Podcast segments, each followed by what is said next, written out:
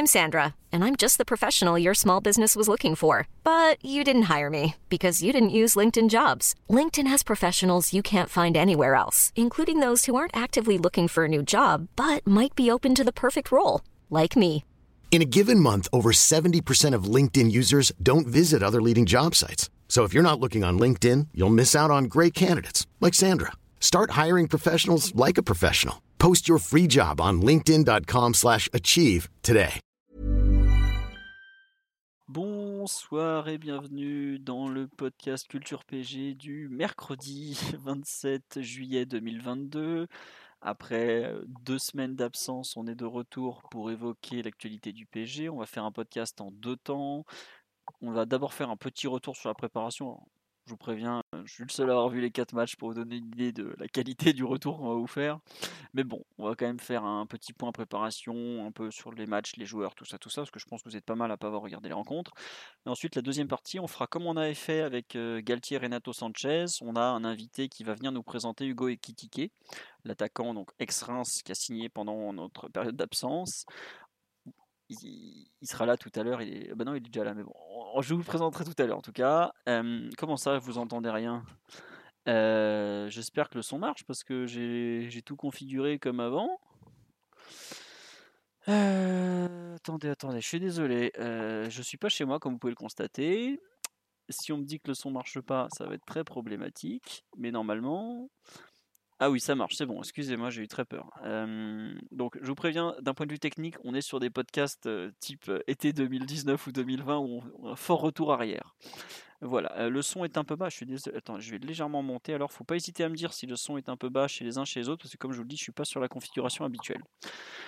Bref, euh, juste pas assez fort. Normalement, j'ai monté un peu, mais voilà, va falloir vous contenter des moyens du bord. Comme l'a dit le grand philosophe Caris, tu bouffes ce que je te prépare, donc vous aurez droit à ça ce soir, je peux pas faire mieux. En attendant, Mathieu normalement est là. Bonsoir Mathieu. Mathieu. Salut à tous. Ah, ça y est, ça commence à ramer chez moi. Pourquoi. Titi, es-tu là? Titi? T'as des problèmes de connexion philo, mais Ah, Moi, si, je pense si. que Philo, t'as des problèmes de connexion. Là, c'est mon PC qui est, qui est un peu, euh, qui est un peu planté. Mais allez-y. Bon, Titi, tu m'entends ou Mais pas? ouais, je, je t'entends, je vous entends et bonjour à tous. Voilà. Et normalement, nous avons aussi Max, qui est donc là pour nous parler de Hugo Ekitike. Bonsoir, Max. Bonsoir tout le monde. Moi, je t'entends très bien et j'entends très bien les autres aussi. Tout le monde s'entend bien.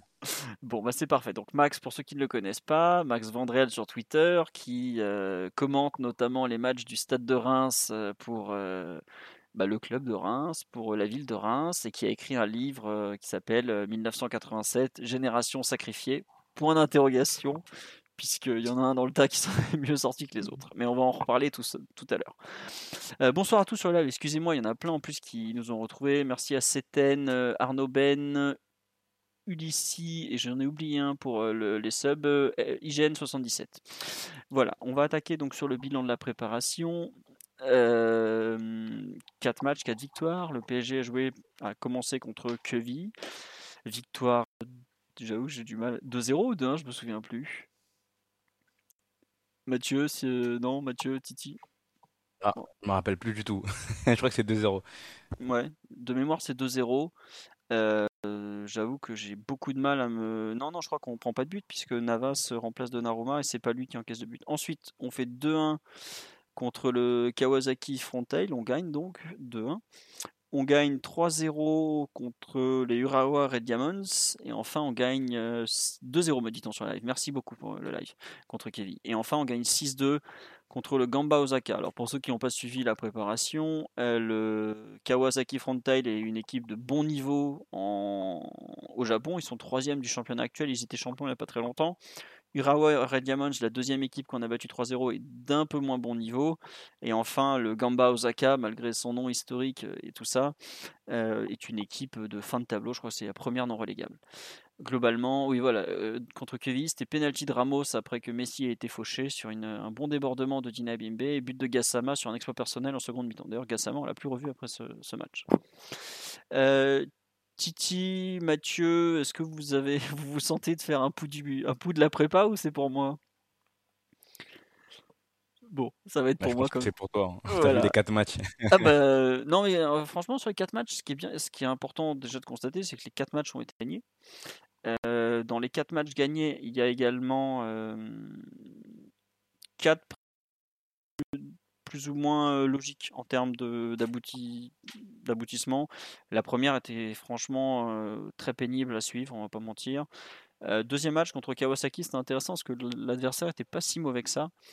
Euh, troisième match, ça commençait un peu à monter en puissance, mais il y avait quand même l'adversaire qui n'était pas fou. Et dernier match, avec une vraie équipe type, euh, c'était franchement. Bah, bon, en face, ils étaient pas bons, on va pas faire semblant, mais ça ressemblait à une vraie, euh, un, vrai, match, quoi, tout simplement. Alors, les micro-bugs de connexion, non, non, ça vient de chez moi, vous inquiétez pas. Euh, pour ceux qui veulent pas les micro-bugs de connexion, honnêtement, je vous uploaderai le, podcast euh, demain en audio. Vous devriez avoir moins de problèmes. Voilà, tout simplement.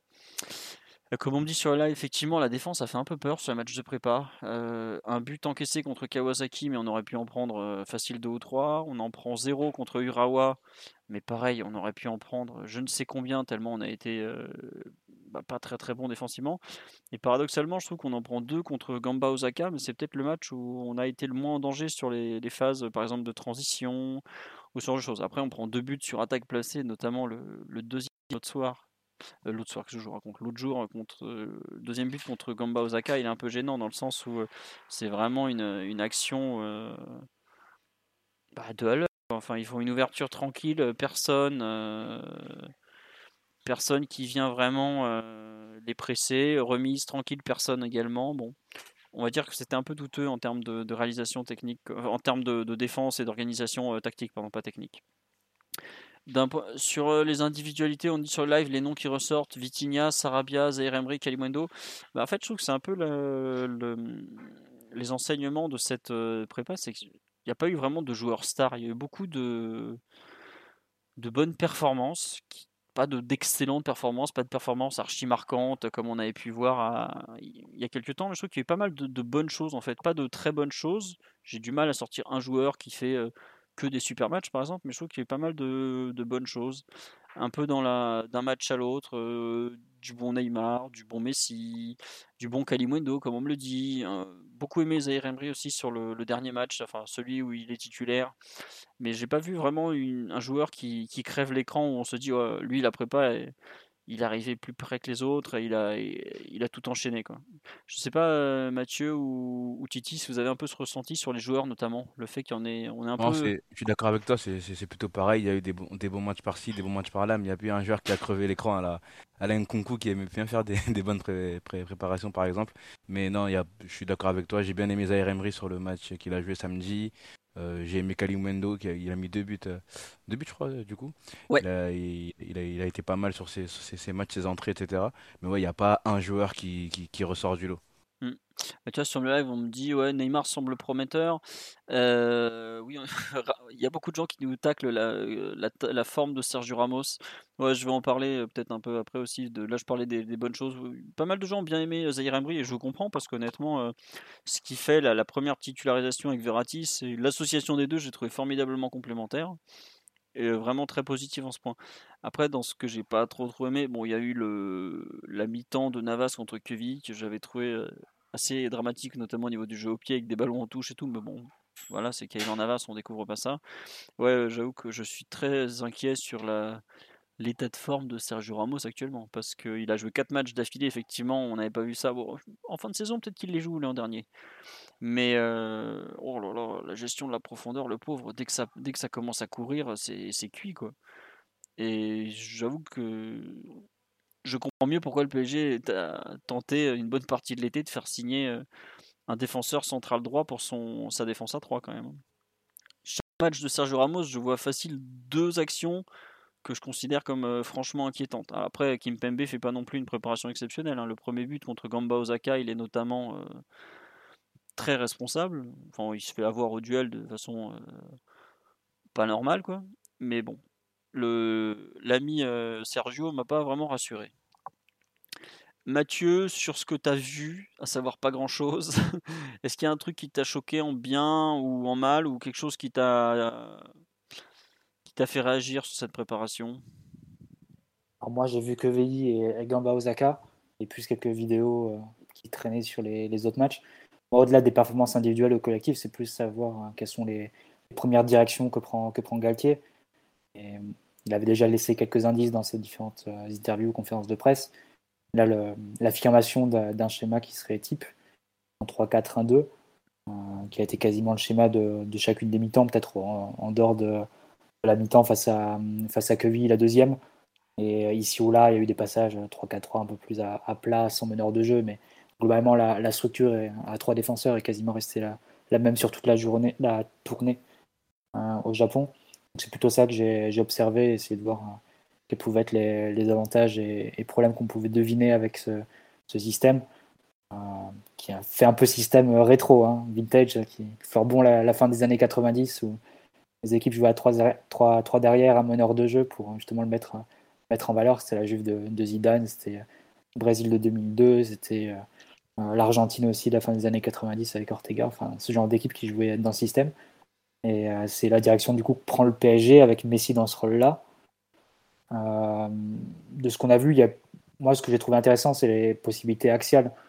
Euh, la capacité de, trouver Messi, Neymar dans des espaces plus, plus proches les uns des autres. C'était un peu le défaut qu'on pouvait trouver à l'organisation mise en place par Pochettino l'an dernier. Souvent, ils jouaient assez, assez loin les deux, notamment en début de saison. Où tu retrouvais Messi et Neymar assez, assez excentrés. Là, tu les retrouves plus en possibilité de combiner. Je trouve que ça s'est encore plus marqué dans les matchs où paradoxalement Mbappé n'était pas là, où Neymar jouait euh, à gauche du coup, et pouvait être euh, le récepteur des, passes de, Messi dans la diagonale comme ça, y compris en profondeur. Je trouvais ça intéressant, intéressant aussi la prise d'espace des, latéraux, du coup, les, les, milieux offensifs du PSG, notamment Messi, qui fixe à l'intérieur et qui libère le côté pour les, les percées soit d'Akimi, soit de Mendes. Ça s'est vu sur le dernier, le dernier match avec le but de Nuno. Euh, donc voilà, tu peux deviner déjà quels sont les, les points forts offensivement du, du PSG. Je trouvais Vitinha aussi intéressant dans sa capacité à, comprendre le jeu, dans le sens où quand Messi Neymar décrochait, lui allait se mettre un peu, un peu plus haut, proposer une solution et ne restait pas derrière la ligne du ballon. Ce genre de, petits détails. Après, sur le plan défensif, je devine aussi que, que, Paris va être une équipe très très ouverte et ça permet de rebondir sur ce que tu disais sur Sergio Ramos. Euh, le rôle des trois défenseurs, ça apparente à, à, une mission qui va être assez, euh, assez rock'n'roll hein, pour le PSG cette, euh, cette année. Euh, aussi bien pour aller chercher le plus haut possible, pour couper les actions à la source, et aussi être préparé à couvrir beaucoup de mètres vers son but à la perte de balle. Ça, tu devines assez vite que, que pour Ramos, ça peut pas le faire. C'est assez évident que Paris cherche à ce poste. On verra si on arrive à, à trouver quelqu'un. Mais déjà, rien que le fait d'aligner Sergio Ramos en axe droit de la défense à 3, Mm. On comprend que c'est pour chauffer la place à une éventuelle recrue, c'est pas pour le mettre dans les meilleures conditions de lui. C'est Marquinhos qui est mis dans les meilleures conditions euh, pour lui, en jouant libéraux et même un peu plus haut sur, sur certaines phases. Bah, il prépare la suite. Quoi. Euh, alors Sergio Ramos, il chauffe vraiment la place pour, euh, pour une éventuelle recrue. Il mm. peut être Mukadeo, qui peut être quelqu'un d'autre sur le, sur le marché. Donc, lui s'est trouvé en grande difficulté. Je pense que le rôle des deux milieux de terrain aussi va être compliqué. On termine souvent les attaques avec les deux pistons ensemble dans, dans la surface adverse ou dans les 20 derniers mètres. Et du coup, ça libère énormément d'espace. Tu te retrouves avec les, deux milieux axiaux qui, parfois 30 ou 40 mètres euh, entre, entre deux. Euh, donc beaucoup d'espace à couvrir, notamment sur la largeur, parce que les, les, deux, les deux pistons ont poussé leurs actions très haut. Tu as beaucoup de réglages qui, doivent être faits, notamment sur le plan défensif. Euh, Galtier a à peu près mis l'accent dessus à, à chaque après-match. Des points qui est considéré comme à améliorer très vite. Et on aura un bon test dès, dimanche, puisque Nantes, c'est un peu l'équipe par excellence qui, qui, brille dans ce type de, circonstances et qui peut profiter de ce type de, situation. Donc, voilà, c'est un peu ce que, je retire collectivement euh, pour les, prémices de ce nouveau PSG en 3-4-1-2. Donc. Oui, euh, heureusement que Randall Colomwani est aujourd'hui à l'Eintracht Francfort, parce que je pense que notre pauvre Sergio Ramos euh, aurait fortement souffert. Mais il reste Moses Simon qui avait fait danser Kerrer et Marquinhos en, mars dernier euh, à la Beaujoire. Donc, ah, attention. Blas, Coco aussi. Mmh, oui, effectivement, Blas. Blas Simon, ouais. Blas Simon nous avait fait un peu mal. Euh, non, Mathieu, je te, rejoins totalement juste sur les, les prémices tactiques. Et effectivement, tu as raison, 3, 4, 1, 2. Et même dans les prémices tactiques, vous pour ceux qui n'ont pas regardé les matchs, il y a quand même des, des, comment dire, des ajustements d'un match à l'autre. C'est que sur la partie défensive, par exemple, Marquinhos, il joue par moment pratiquement au milieu de terrain. C'est des trois défenseurs centraux, c'est celui qui sort le plus. Et on a vu pareil Danilo le faire sur, sur le match où il avait débuté contre Urawa, donc le deuxième au Japon. Mais je pense que ça, clairement, c'est un truc défensif. Et ça m'a vraiment rappelé le Tuchel rôle de, de, Marquinhos. À Lille, quand on joue là-bas, qu'on fait 0-0 avec le tacle incroyable de Kimpembe où il se pète pour deux mois. Mais pour moi, il y avait un, une vraie volonté d'avoir un, un, Marquinhos dans la défense ou un Danilo qui vient s'intercaler au milieu de façon très régulière et qui justement euh, ouvre la porte déjà à une défense à 4 selon les circonstances euh, ou, ou ce genre de choses. Moi, c'est vraiment un truc qui m'a choqué. Et pareil, au milieu du terrain, sur l'organisation des, binômes, on a souvent eu finalement 1 plus 1 et pas 2 sur la même ligne. Quoi. Euh, avec, euh, bah, par exemple, euh, sur le match avec Verratti et Emery, on avait Verratti puis Zahir un cran devant et on a retrouvé cette organisation avec Verratti Vitinha. Je pense que c'est pas vraiment hasard. Après, les, compos où il y avait du gay et tout ça, bon, c'est compliqué. C'est comme on dit sur le live, deux milieux pour couvrir toute la largeur, on va se faire allumer. Où je les voyais, au lieu de défendre en 4-3 la mer rouge, les trois attaquants, on était 5-2 mer noire et les, deux et les trois attaquants. Quoi. Bon. Il y a des fois, euh, comme tu l'as dit Mathieu, l'équipe très très ouverte était toujours. Et aussi les phases sur le dernier match où tu avais. Ouais, Philo, juste. Oui, vas-y, vas-y, vas-y, vas je t'en prie. Il y a eu quelques bribes sur le dernier match de, de repli en 5-4-1 avec euh, Sarabia et Neymar, du coup, les deux attaquants. Oui. Ils venaient se mettre à, à hauteur de, de Verratti Vitinha pour former le milieu, et du coup, tu avais que Messi qui est le numéro 10, mais qui jouait mm. vraiment en neuf du coup qui se retrouve en neuf sur les phases défensives. Mais ça s'est vu très très peu parce qu'évidemment l'équipe en face ne te met pas en situation de, de bas au médian euh, suffisamment de fois dans le match pour, pour euh, pouvoir vérifier la, la consistance et, la, et, le fait que cette consigne soit, soit maintenue dans, dans, le temps et appliquée par les joueurs. Mais euh, on a vu quand même quelques bribes à ce niveau-là. Donc, après, si on arrive à, si Galtier arrive à obtenir un, un repli constant en 5-4-1, tu seras déjà beaucoup plus solide, au moins sur les gros matchs. Oui. J'espère que ce soit, soit, le cas. Mais c'est clair que c'est le, le, point d'amélioration qu'il a, mis, qu a mis en exergue. J'ai regardé ses, ses déclarations d'après-match. Quasiment pas une réponse sans, sans souligner la nécessité d'équilibre et d'avoir de, une équipe plus dure, au visage plus dur et, et plus fort défensivement. Donc euh, c'est plus difficile à battre. Il a aussi utilisé cette expression-là. Ouais. finalement, ça passe par des, par des réglages parce que sur des situations notamment de transition où tu te retrouves avec type Verratti qui doit couvrir dans le dos d'Akimi et Vitinha qui est euh, quasiment à l'autre bout, du terrain et ça, ça t'ouvre complètement le, le, milieu comme ça. C'est des choses que tu vas devoir beaucoup, enfin, beaucoup mieux gérer parce que autant les années précédentes, tu, tu défendais en 4 plus 3. Si tu dois défendre en 3 plus 2, ça va être, ça va être plus galère. Ouais, il y a. Comment dire? Tu as raison quand tu parles de, de l'organisation défensive au niveau des ailiers, on a vu quand même pas mal de choses. On a vu du 1-2 avec un 10, deux attaquants, on a vu du 2-1 aussi un peu. Euh, on a rarement vu aussi, je ne sais pas si vous avez remarqué, Messi, Mbappé et Neymar ensemble. Je pense que c'est pas forcément un hasard. Et comme Préparation tu... du trophée des champions, ça pour le coup, je pense. Ouais, ouais, non, c'est sûr, mais bon, euh, ça reste quand même. Euh... Je suis pas sûr que ce soit euh, un hasard. Et par exemple, on a vu lors du, des premiers matchs, on avait Messi en 10, Mbappé attaquant axe gauche et Neymar axe droit c'est très rare de voir Neymar axe droit. Alors après que le trophée des champions, la prépa, tout ça, ça a changé, il est repassé côté un peu plus côté gauche. Mais autant on a dit on a dit de Sergio Ramos qui chauffait la place pour une recrue. Quand je voyais euh, Neymar axe droit euh, et les deux autres à leur meilleur poste, ça faisait un peu penser aussi à Neymar qui chauffe la place en attendant une recrue. Pour l'instant, elle est pas près d'arriver, à part si elle s'est critiquer. Mais en tout cas, euh, il y avait un peu de ça. Globalement, il y a un truc pour moi qu'il faut souligner, c'est vraiment le, le cap entre guillemets qu'a fixé Galtier. On a vu qu'à ses débuts, Pochettino, ça n'avait pas du tout fait comme ça. Il avait plutôt tâtonné, essayé plein de petits trucs avant de, je trouve, vraiment définir un cadre. Là, pour le coup, je trouve que Galtier a défini son cadre avant de venir et pour l'instant, il tente de faire rentrer les joueurs dans le cadre. Puis, il va voir ce que ça donne. Mais je suis pas, je trouve que c'est pas, euh, comment dire, J'aime bien la, méthodologie, à savoir il impose ses idées, il voit jusqu'où il peut aller avec cette idée de, base, et je pense qu'il a beaucoup regardé le PG, qu'il arrive en étant très très bien préparé sur l'équipe qui était là l'an dernier, les joueurs qu'il a à disposition, etc. etc. Et on va voir jusqu'où il va aller, mais j'aime bien l'axe qu'il a pris pour préparer son équipe et préparer sa saison. Après, peut-être qu'il va complètement se planter, donc ça sera une mauvaise décision, hein, ça, les matchs nous le diront. Mais je trouve que l'idée générale est plutôt intelligente. Je sais pas, Titi, ce que tu as pensé un peu des, matchs de prépa, de ce que tu as vu, la façon dont il s'y est pris. Mais je veux bien ton avis là-dessus, en tout cas. Bah, moi, je suis plutôt d'accord avec toi. Bah, de toute façon, il avait commencé par dire dans sa conférence de presse qu'il savait à peu près comment il voulait jouer, enfin en tout cas à 3, à 3 derrière.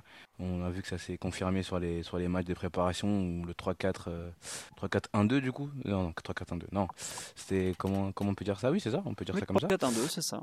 Ouais, 3-4-1-2 euh, qu'il a utilisé pendant, pendant, pendant tous les matchs. C'était, ça paraissait un peu clair. Tout à l'heure, tu as parlé de l'association des associations au milieu de terrain moi, le, le, le, match que j'ai vu au Japon, là, c'était euh, celui où Verratti a joué avec Zaire Emery. On a vu bah, Verratti plus bas et, et ouais, c'était pas mal. et Zaire Emery qui était un peu plus haut, capacité à se projeter, etc. Bon, c'est vrai que c'est assez compliqué dans un milieu à deux. Faut, faut, contre une meilleure équipe, il va falloir faire attention sur ces, choses-là. Mais capacité à se projeter pour, euh, Zaire Emery, d'aller un peu vers la surface, etc. Les, les rôles étaient bien définis, bien compartimentés. Donc j'ai bien aimé. Là, vous avez semblez euh, dire, moi j'ai regardé que les résumés, par exemple du dernier match, que c'était pareil un peu avec Verratti Vitinha sur euh, le dernier match. Donc au milieu de terrain, c'était assez clair. Euh, les, latéraux, pareil. moi, j'ai bien aimé la, la relation Neymar-New Mendes. Je me rappelle l'an dernier, on avait au, début, c'était un peu compliqué. Ils se comprenaient pas, pas vraiment. Là, vraiment, je sens qu'il y a une relation technique qui, qui, s'est créée au fur, au fur et à mesure de la saison. On l'avait déjà vu l'an dernier. Et là, on voit que petit à petit, il y a des choses qui, qui, qui, se crée encore. Neymar et sa qualité de passe en profondeur pour trouver une Mendes, on l'a beaucoup vu. J'ai même regardé un, entraînement, là, celui qui était en, qui était en clair, je crois, en début de semaine ou je sais plus quand. Et euh, j'avais regardé, je voyais pas mal de choses entre Neymar et New Mendes aussi, même si c'était sans opposition, etc. Mais voilà, on sent qu'ils essayent de, de chercher, de se trouver. J'ai trouvé ça intéressant et envie de voir ça encore. Euh, sur, euh, sur la suite. Le match que j'ai vu, moi, Kimi, j'avais été un peu, déçu, mais voilà, il je pense qu'il a, il a un système dans lequel il, il pourra un peu démontrer pas mal de choses et montrer ses qualités. On va l'attendre en tout cas au tournant sur cette seconde, sur cette seconde saison. Mais euh, je suis d'accord avec toi sur le fait que j'ai bien aimé que Galtier arrive avec euh, des idées assez claires, même sur les compositions. On a parlé de la défense, de la défense. Euh, mettre Ramos à droite, moi j'ai trouvé ça totalement logique, même si c'est pas le mettre dans les meilleures conditions. Mais surtout quand au début, de, au début de, des matchs de, préparation, il y avait la rumeur Skriniar qui est arrivée avec insistance. Je me disais juste qu'il a, comme, comme, tu disais, qui, qui chauffait la place pour, pour Skriniar ou pour une autre recrue. Donc j'ai bien aimé que ce soit assez clair, Marquinhos dans, ce rôle euh, très axial, euh, euh, Kipembe quand, il jouait à gauche et Ramos à droite, mais je pense que Ramos sera plutôt le backup de, de Kipembe sur la durée et à droite on aura soit une recrue, j'espère une recrue, ou Mukele quand il pourra y jouer aussi. Donc voilà, j'ai bien aimé, c'était assez clair. Messi un peu en numéro 10, Neymar un peu avec, avec un, un, deuxième attaquant, soit Mbappé, soit quelqu'un d'autre. Voilà, après moi je trouve que c'est insoluble cette, histoire-là. On parle de comment défendre, etc. Bon, je pense que on le dit pour le podcast, mais je pense qu'on sait que c'est pas possible. c'est presque impossible. On l'a vu euh, l'an dernier. Enfin, c'est presque impossible de, solutionner ça avec les trois de devant. Je sais pas comment il va, comment on va s'en tirer. Je sais pas. On va voir un peu avec l'arrivée de peut-être de nouveaux joueurs, mais j'arrive pas à, voir comment on pourrait euh, réussir à, équilibrer cette équipe euh, de, avec les trois de devant comme ça, avec deux personnes au milieu de terrain seulement qui doivent défendre toute la largeur, etc ça me paraît assez compliqué et j'ai hâte de voir comment on va, comment on va s'organiser. Ok. Euh, petit tour sur le live, puisque je, vous lis aussi au passage, même si c'est compliqué pour moi de réagir avec vous aujourd'hui. Euh, effectivement, on nous signale qu'il ne faut pas oublier le fait que les Japonais sont en pleine saison et que les conditions climatiques sont terribles. Ah ouais, non, c'est sûr, ça se voyait, les pauvres, ils étaient à l'agonie au bout de 5, 10, 15 minutes, parce que bah, ce sont des températures climatiques qu'ils connaissent pas. Après, ça fait aussi partie du jeu, et puis bah, Enfin, en préparation d'avant-saison, c'est pas là que tu attends physiquement les joueurs. Il faut plus regarder l'organisation, éventuellement les, les placements les uns par rapport aux autres, les choix qui sont faits. Euh, moi, par exemple, il y a un choix qui m'a beaucoup euh, surpris. Enfin, pas beaucoup surpris, mais qui m'a surpris, c'est quand il a mis Sarabia plutôt que Kalimundo pour le dernier match, pour préparer le trophée des champions, par exemple. Voilà, il y a des, faut regarder ça, évidemment, faut quand Neymar met un, doublé plus une passe D contre le Gamba Osaka, ça ne veut pas dire qu'il va faire toute la saison au PSG pour autant ou que c'est redevenu le joueur de 2017. Mais c'est juste qu'il y, a des, bonnes choses qui ont été faites et c'est bien les souligner.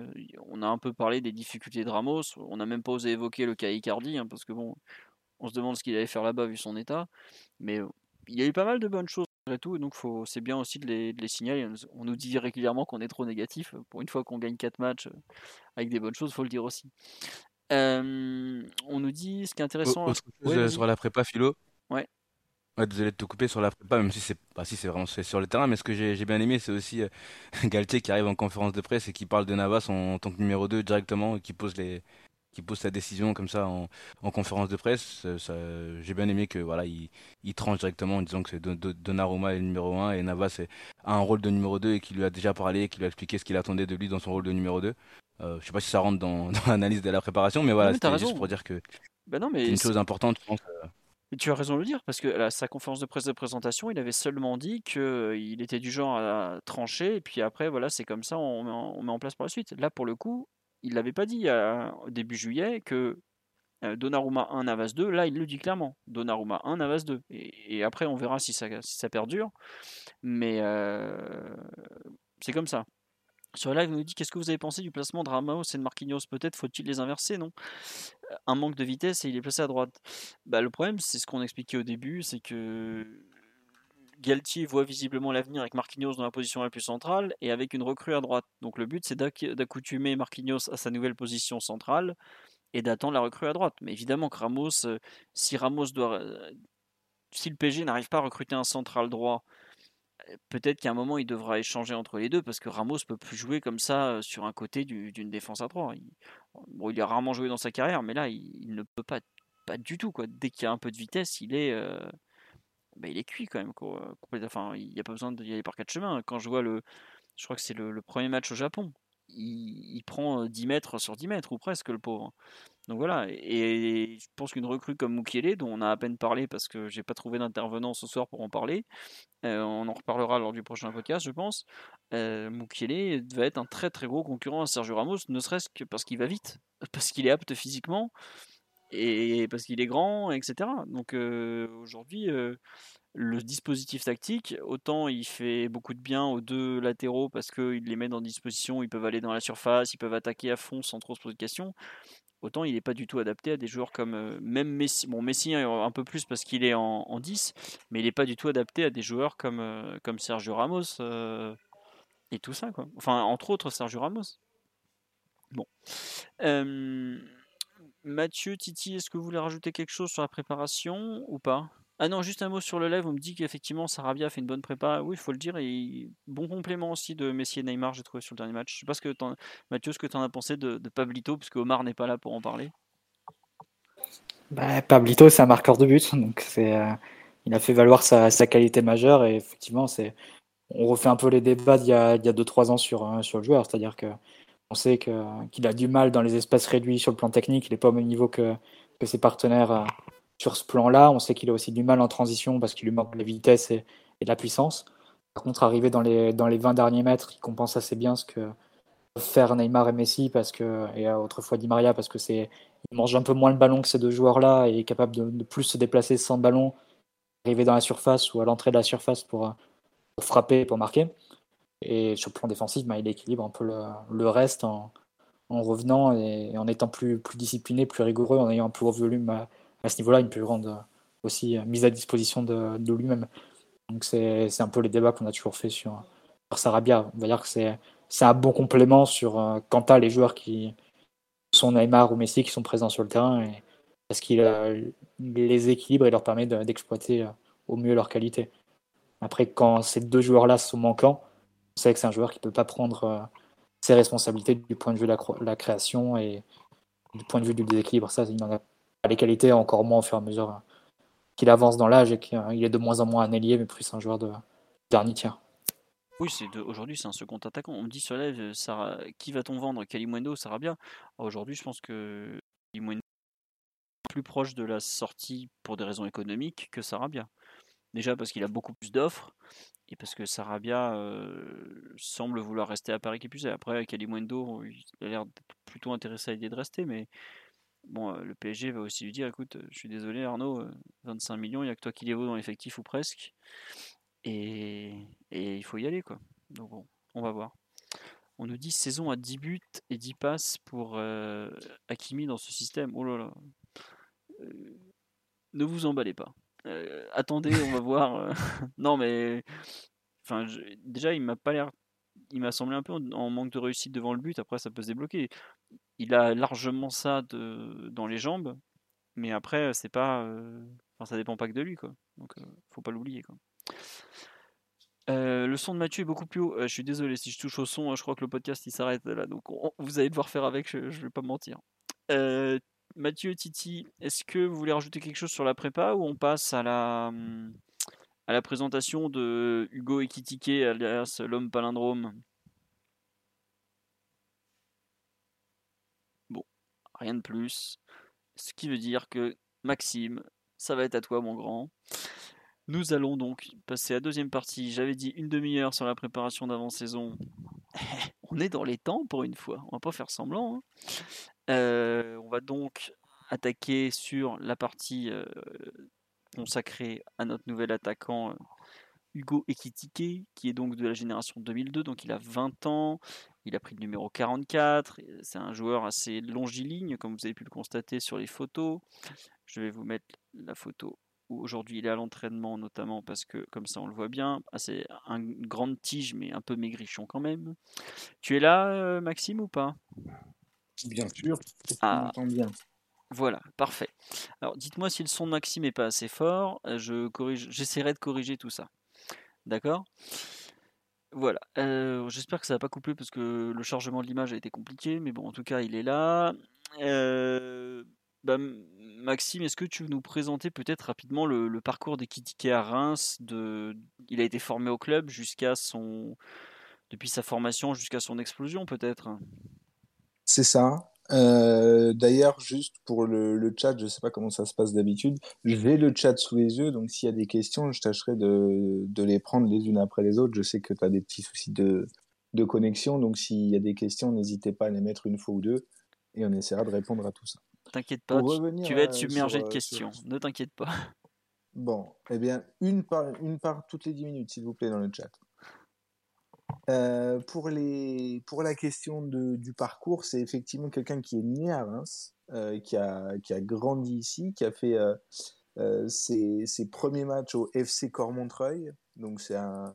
Je ne peux pas vous donner d'équivalent à Paris, mais c'est une sorte de, banlieue chic de, Reims. Un petit village qui est collé à, Reims et, qui est passé du coup au stade de Reims depuis le milieu des années 2010, si je ne dis pas de bêtises. Donc il a fait quand même vraiment toutes ses gammes au, stade de Reims. Il a joué, euh, suivi son parcours euh, traditionnel et intégré il y a maintenant trois années, si je ne dis pas de bêtises, ce que le, le, club, ce que le stade de Reims a appelé la Pro 2, donc qui est l'équivalent de la, de la réserve mais la Pro 2, depuis la montée du Stade de Reims en Ligue 1 en, 2018, enfin la dernière fois qu'ils sont montés d'ailleurs, euh, a été imaginée de façon à ce que la tactique mise en place par l'équipe A soit commune à la tactique mise en place euh, par, euh, par cette fameuse réserve composée à 90% de jeunes recrues étrangères en manque de temps d'adaptation et en manque de temps de jeu, de jeunes du cru et de jeunes recrues françaises qui n'ont pas encore les reins assez solides pour jouer directement en Ligue 1. Donc c'est vraiment une sorte de petit réservoir où euh, eh bien, le coach de la, de la Pro 2, Franck Chalençon, et le coach bon, qui a été longtemps David Guillon et qui est aujourd'hui David euh, Oscar Garcia, pardon, euh, travaillent en commun pour mettre en place les choses les plus cohérentes possibles pour que les meilleurs de la Pro 2 montent en, en A. Ouais, juste pour te couper une seconde, on dit sur live c'est équivalent du groupe élite. Oui, c'est un peu ça. D'ailleurs, je trouve que c'est l'initiative de Reims, c'est vachement intéressante et serait peut-être bonne au PSG aussi, même si on recrute pas beaucoup de jeunes étrangers. Il y a une idée qui est peut-être à, garder en tête. Vas-y, Max. Ouais, c'est ouais, non, non, mais c'est clair que c'est une idée entre guillemets pleine de bon sens et qui euh, bah, que je vois pas souvent et ailleurs. ça me surprend quand même dans un monde du foot quand même de plus en plus encadré. Mais pour revenir à Ekitike, euh, c'est quelqu'un qui a euh, fait un peu ses gammes du coup dans ce groupe-là avant le Covid. Euh, il était même sur des, sur des performances plutôt, plutôt correctes avant, avant, la, avant la trêve imposée au championnat, au championnat amateur donc en, en, mars 2020 pendant, pendant bien longtemps. Pendant six mois. ouais, c'est ça. Peut-être même un peu plus. Je me souviens plus trop, mais, en tout cas une. La saison n'a pas repris en fait. Ouais, les réserves ça n'a pas repris. Ça. Donc ils ont recommencé en août ou septembre, enfin 5-6 mois. Septembre. Oui, voilà. Donc une demi-année, en tout cas, quoi qu'il arrive. Et, derrière, euh, il a commencé à, apparaître dans le, dans le groupe pro. Alors, il y était déjà, il faisait vraiment la transition dans, à ce niveau-là, au niveau des entraînements, etc. Et il a commencé à intégrer le, le groupe pro du, du, stade de Reims. Euh, je vais te retrouver les, les, dates exactes, mais sous David Guillon, sur son avant-dernière saison, enfin sur la dernière saison de, de David Guillon. Donc à 18 ans à peine, quoi. Donc à 18 ans à peine. Euh, il faut savoir qu'à ce moment-là, le Stade de Reims était quand même un petit peu, euh, on peut le dire, en difficulté sportive en, Ligue 1. Le, coach tâtonnait un petit peu pour essayer de, je dirais, de, sortir l'équipe de cette mauvaise, de cette mauvaise dynamique.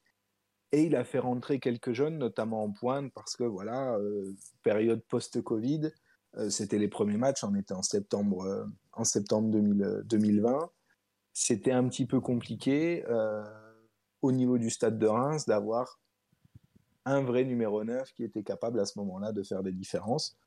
C'était l'année de Boulaïdia, très clairement, mais quand Boulaïdia n'était pas là, c'était un poil plus compliqué. Euh, du coup, il a joué. Il a joué, euh, il a joué deux fois. Il est rentré, rentré deux fois, une fois contre, contre Lorient ici à, à Delaune et une fois contre, contre Montpellier pas été mauvais, mais rien de qui laissait augurer pour le grand public un, destin comme, comme il l'aurait eu.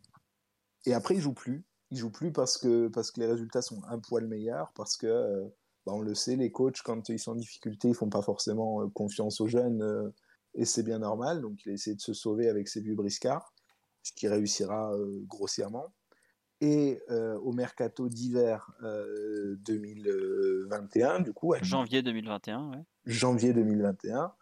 Euh, il part donc au Danemark, dans la superbe bourgade de Velge. Alors, s'il y a des Danois dans le chat, je suis désolé si je l'écorche. On s'en fout, vas-y, t'inquiète. On, s'en fout, donc voilà. C'est la, la, patrie de Thomas Grafsen, pour les plus anciens, ça fera plaisir. La moissonneuse batteuse d'Everton. Exactement. Et, du coup, il arrive là-bas donc en cours de saison. Le club est pas très. Dis-moi. Il est en première division danoise donc quand il est prêté. Bien sûr. Non, parce qu'il y a, non, mais il y a eu des jeunes Français qui sont partis en troisième division, par exemple, il n'y a pas longtemps, faire leurs preuves. Et avec euh, beaucoup de réussite, d'ailleurs. C'est Florent Da Silva à Lyon qui a été prêté à Villefranche en National 1 pour se faire les dents avec une belle réussite, par exemple. Donc, en D1 danoise, il est. C'est ça. Et au final, euh, non, non, non, c'était la, la, super, euh, la Super Liga, je ne sais plus exactement son nom, mais c'était celle, c'était celle-là. Euh, il arrive en cours de saison, bon, choc un peu climatique, même si les gens vont, se marrer. Danemark-Reims, c'est pas non plus, mais malgré tout, choc culturel, etc. Le club mal placé qui va jouer les une sorte de, de grand championnat de barrage comme les championnats du comme le championnat belge nous offre un peu euh, voilà euh, actuellement. Et donc euh, il joue il joue très peu les derniers matchs de championnat. Il joue cette fameuse round de, relégation quoi ce mini championnat de, des losers. Et là il marque ses premiers ses premiers buts pro. Il marque sur deux matchs différents. Une fois un doublé une fois une fois un but simple, et sur un troisième match, il fait deux passes décisives. Donc même si l'intégration est complexe, même s'il n'est pas le titulaire numéro un, même s'il le devient au fur et à mesure, où il joue en pointe là-bas, je préfère le dire pour euh, peut-être les, gens dans le chat, il joue en pointe. Euh, voilà, c'est une plutôt bonne réussite, c'est pas transcendant, le championnat danois va se remettre de son départ, mais ça fait partie voilà, des jeunes qui ont réussi un, ce petit bout-là de 3-4 mois de, de près et qui en ressortent, qui en reviennent un peu plus, euh, un peu plus euh, aguerris, on va ça, dire. Ça me rappelle beaucoup le, parcours de Moussa Diaby, en fait, qui, avait fait 4 mois dans le groupe pro euh, sans jouer, je crois, ou à peine en, en, pré-saison, qui est parti 6 mois à Crotone, au fin fond de l'Italie, qui a joué 3 bouts de match et qui est revenu, qui est un autre joueur, qui a fait un an chez nous, boum, 15 millions au Bayern. Reviens, Moussa, on t'aime. Voilà. Donc, ensuite, après le Danemark, retour à Reims, si je comprends bien après le Danemark, retour à Reims euh, pour la, la pré-saison avec, euh, avec Oscar Garcia. Donc changement de coach, changement de, de, mentalité un petit peu aussi. Le coach qui dit vouloir quand même un peu plus de jeu que son prédécesseur, qui était quand même reconnu pour être un coach euh, qui aimait bien le 0-0. Après tout, 0-0, c'est un point. et ça, bon, le, club voulait changer un peu cette, cette chose-là, et donc, donc Oscar Garcia. Lui accepte de travailler avec des jeunes et même quasiment qu'avec des jeunes et se retrouve donc en, concurrence en, pointe au niveau du stade de Reims. Boulaïdia sur le départ et qui a clairement un bon de sortie. Euh, Kai Reus, euh, le, néerlandais qui, euh, à peine arrivé à Reims six mois plus tôt, euh, même un peu plus, un an plus tôt, s'était blessé gravement et donc n'avait jamais véritablement joué. El Bilal Touré et Hugo Ekitike. sur cette intersaison-là, il part donc techniquement quatrième si Boulaï reste, mais dans, dans les faits, rapidement numéro 3. Euh, et passe numéro 2 parce qu'El Touré a des velléités de départ. Euh, mais il n'y a que lui qui a des velléités de départ. Le club veut pas du tout le vendre. Je ne suis pas persuadé qu'il y ait de véritables offres qui soient arrivées non plus à ce moment-là. C'était plus euh, des délires un peu d'agents qui, qui ont fait que le, garçon a, vu les, a eu les yeux plus gros que le ventre rapidement. Hugo Ekitike passe numéro 2. Il fait la prépa. il marque très vite en prépa. Il marque 4 buts en 7 matchs un doublé dès le premier match de préparation.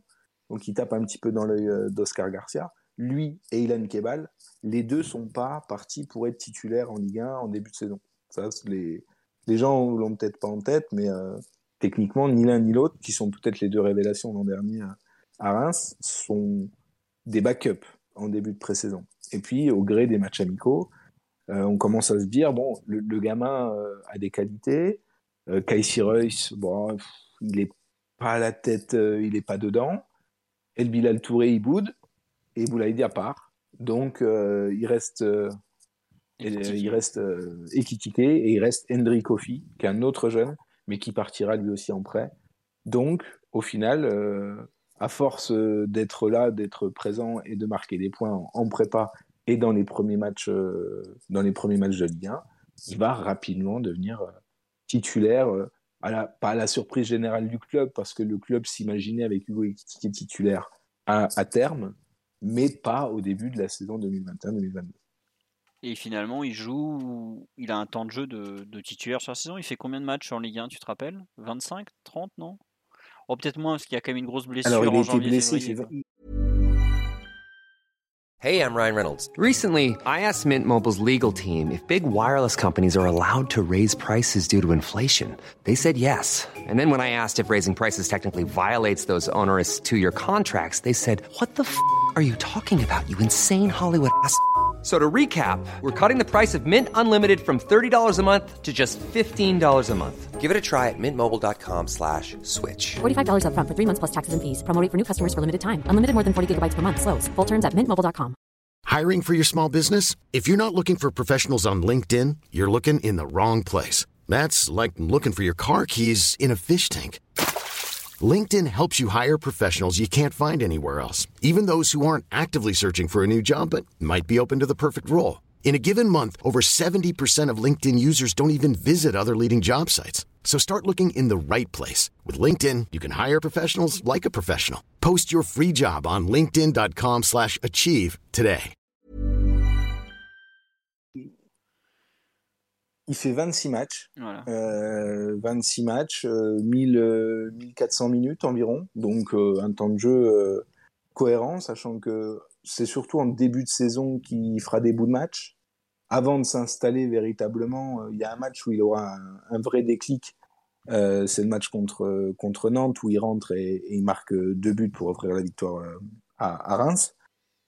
Avant ça, des fois il est titulaire des fois il sort, mais c'est pas le joueur indiscutable qu'il est devenu.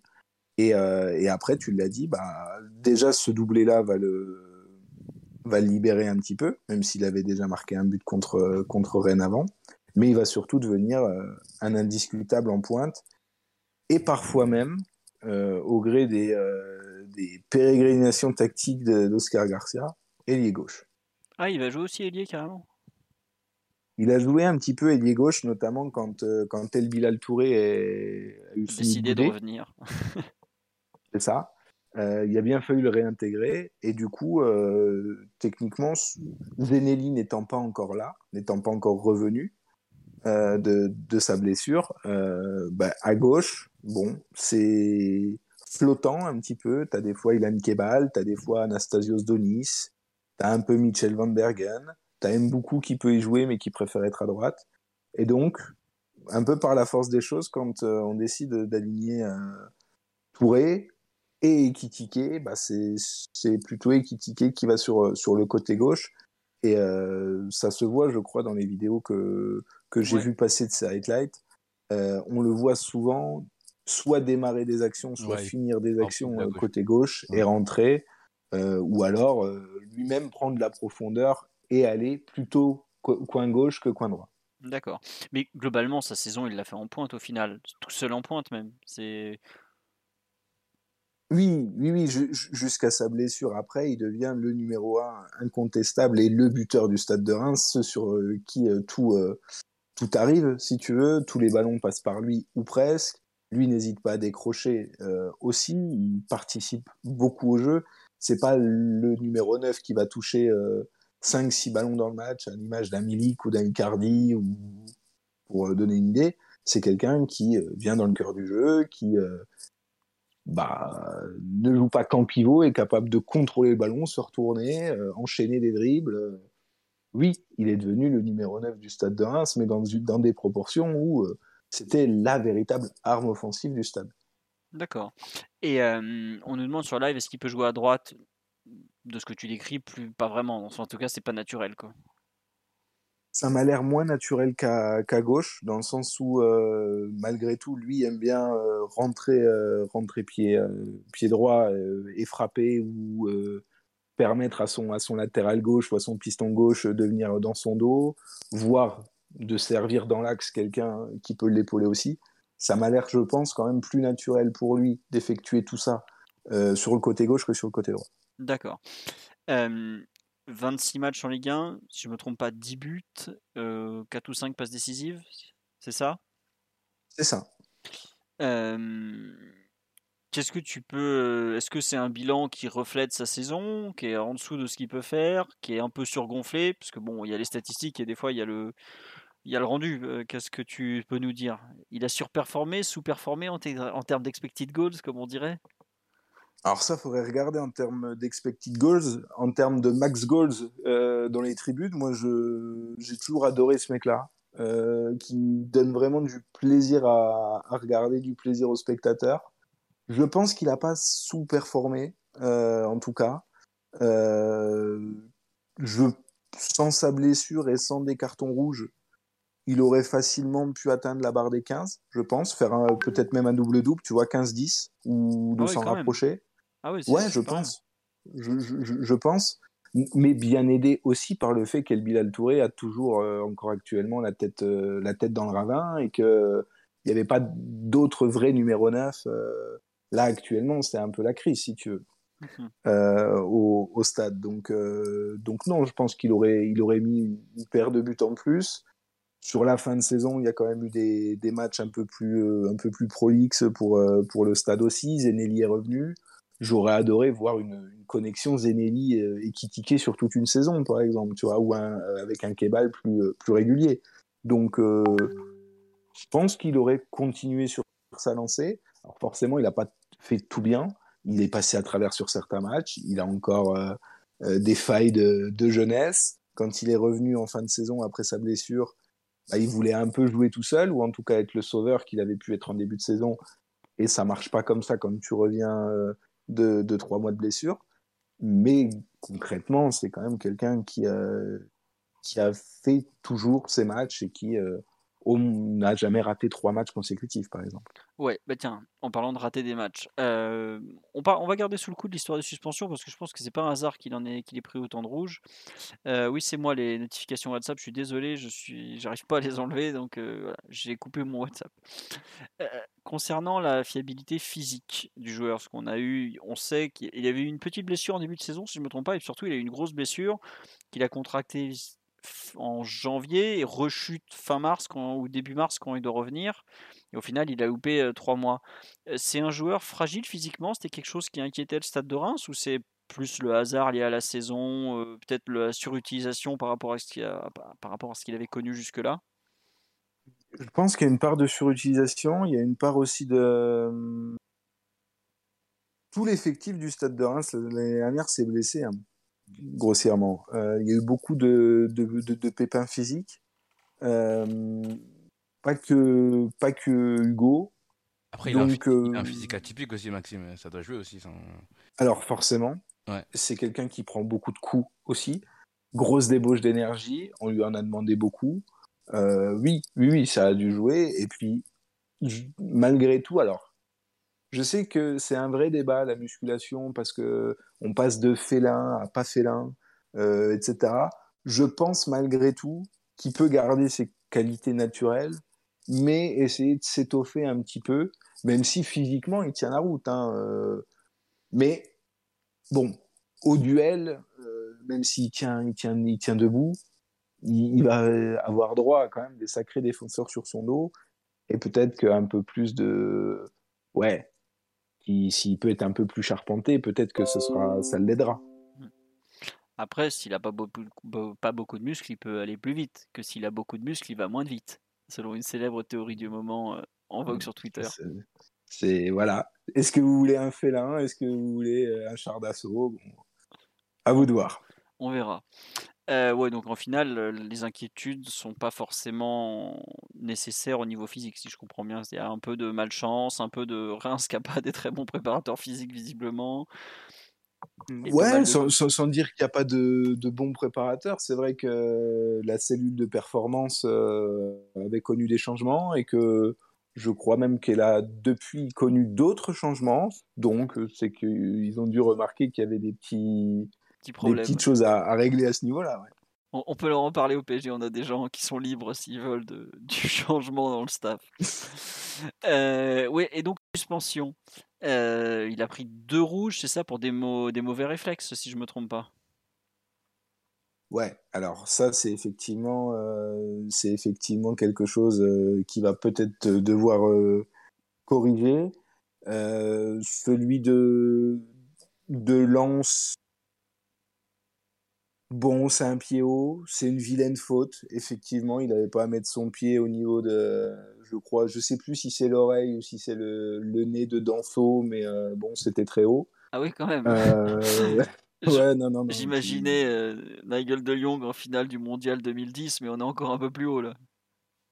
Euh, ouais, ouais, c'est en gros, il a voulu dégager le, il a voulu dégager un ballon, tu vois. C'est vraiment des réflexes d'attaquant. Il a voulu dégager le ballon et, euh, et il a dégagé la tête euh, et l'arête nasale du joueur, quoi. Ça arrive. C'est pas, c'était pas méchant en tout cas. C'était un acte manqué. D'accord. Et la deuxième Et, expulsion, ouais. euh, et, le second, c'est, euh, si je dis pas de bêtises, c'est en, en coupe. Alors je sais plus contre une petite équipe en coupe. Et là, pour le coup, euh, ouais, c'est moins joli. C'est moins joli. C'était un mauvais geste. D'accord. C'était un mauvais geste. Et puis dans un match contre des amateurs, euh, petit coup de tête, quoi. Enfin, pas un coup de tête violent, mais euh, mais euh, ouais, un petit coup de sang, un petit coup de sang. Euh, je n'ai pas entendu dire que c'était quelqu'un de méchant. Pas, j'ai pas l'impression qu'il ait ça dans ses gènes, tu vois, un peu comme un Zidane euh, était coutumier du fait. euh, Ouais, qu'on a pris une bonne dizaine ou une quinzaine dans la carte. C'est ça, je, je l'imagine pas en prendre 10 comme ça et piétiner des adversaires ou mettre des coups de tête. Euh, mais par contre, bah, ça va avec la débauche d'énergie, ça va avec euh, l'enthousiasme euh, que qu'on peut voir même quand il célèbre, etc.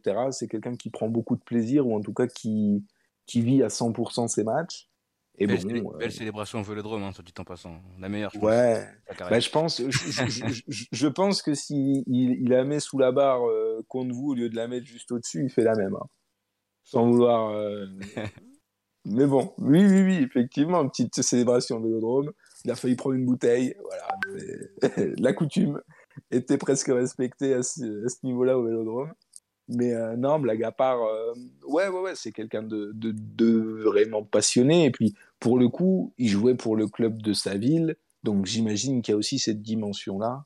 Euh, quand tu es le fer de lance du club de ta ville, bon, ça, il doit y avoir une dimension un peu, un peu particulière aussi. Ouais. Euh, alors, une question qui revient très souvent, donc on n'en a pas parlé, mais il est grand, il fait près d'un mètre 90. Quid de son jeu de tête, Max? Parce que c'est un truc qui, passionne les supporters du PSG, parce que comme tu as pu le remarquer, on, a, aligne pas des mecs très très grands en attaque et, et, comment dire, pas spécialement bon de la tête non plus. Est-ce que Hugo Ekitike est capable de mettre une déviation, voire une tête vers le but en profitant de son grand gabarit? Bien sûr, bien sûr. Après, en ce sens-là, tu vois, pour le moment, en tout cas, il n'a pas démontré autant.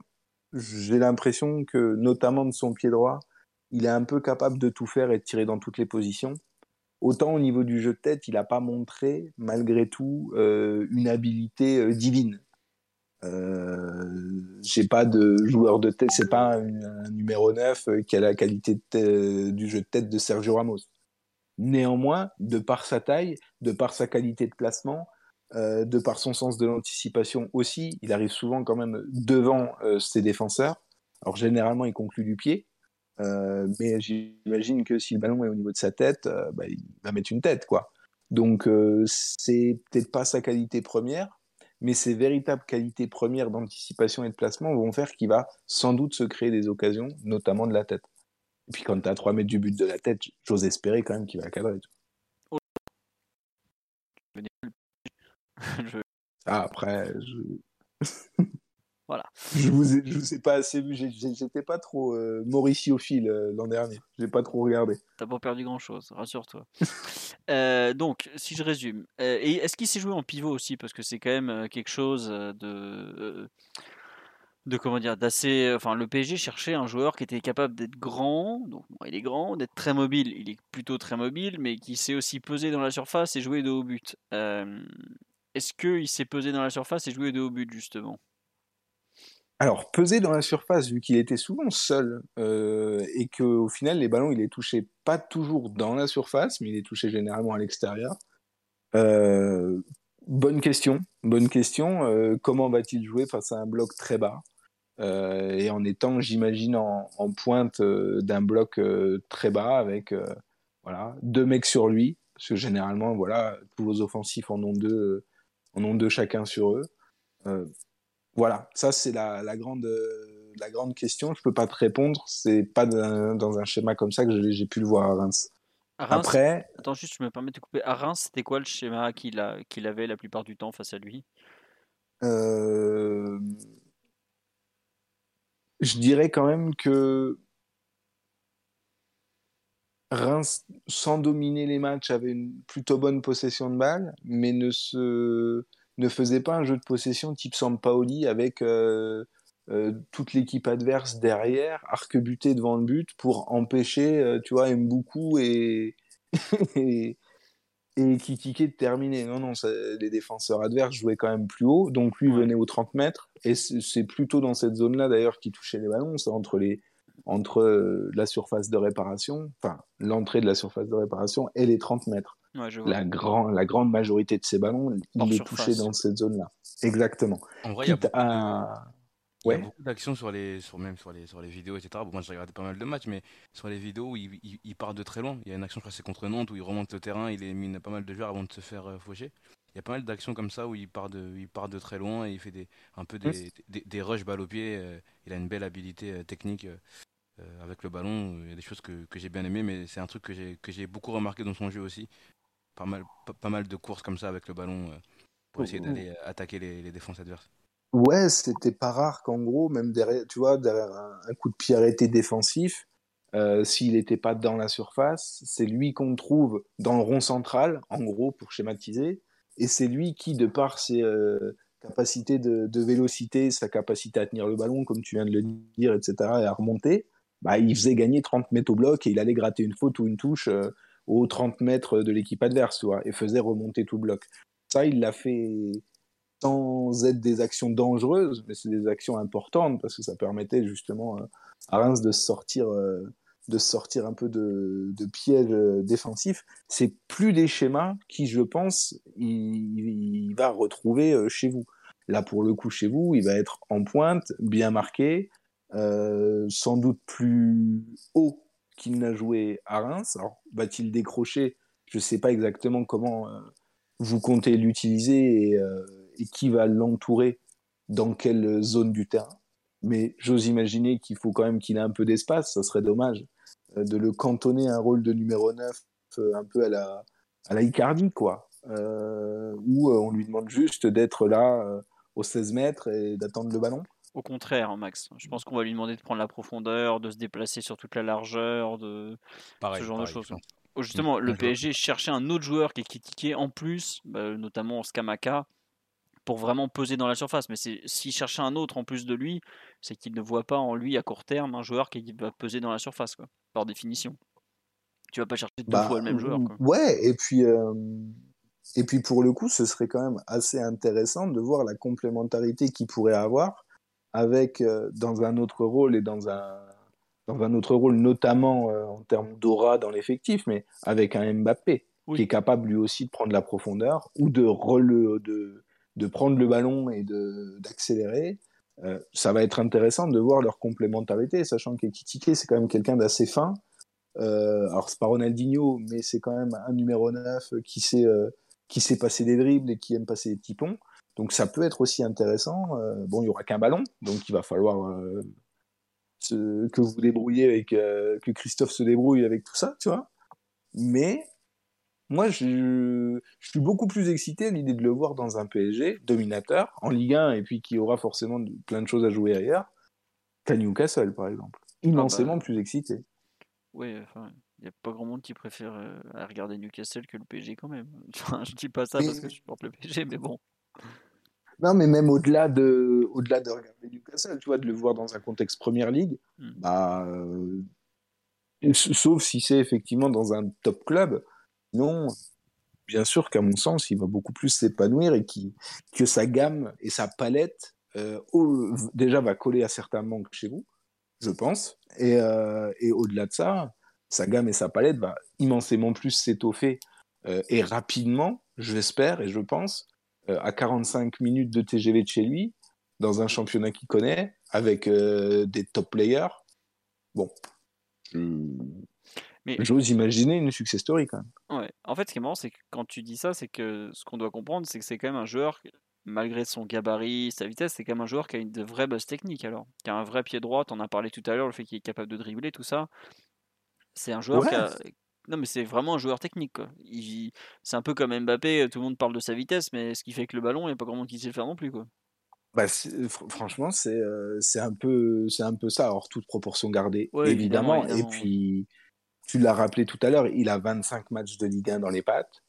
Euh, et de une saison et demie.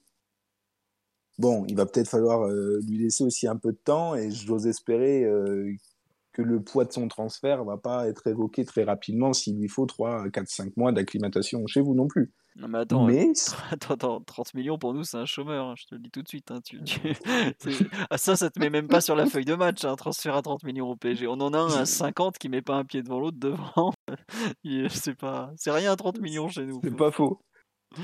Mais bon, C'est vas-y. pas, c'est pas- c'est pas faux.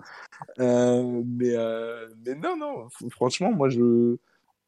Ouais, je suis impatient de voir si lui-même va se, va se lâcher un peu, parce qu'à Reims, le contexte lui a permis de se lâcher au fur et à mesure et de passer ouais, des, euh, des petits ponts, des passements de jambes dans, dans sa propre moitié de terrain, sur un côté, en phase défensive. C'est c'est un joueur, tu vois, c'est quelqu'un qui aime le jeu, c'est pas quelqu'un qui, à Reims en tout cas, il se cachait pas, Mm. ni offensivement, ni, euh, ni balle au pied pour, euh, pour essayer d'en d'en caler, euh, d'en caler un petit et, et de le faire lever les travées, tu vois.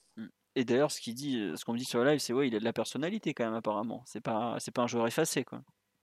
Non, alors je pense que c'est pareil, ça- c'est venu euh, progressivement au gré de ses bons matchs, Euh, mais tu le vois dans ses célébrations, tu le vois dans sa façon de... Parfois, il, il marquait, euh, il marquait euh, un but et il traversait, il faisait 80 mètres en sprintant pour aller sauter euh, dans le auprès avec, euh, dans les bras des ultras euh, rémois.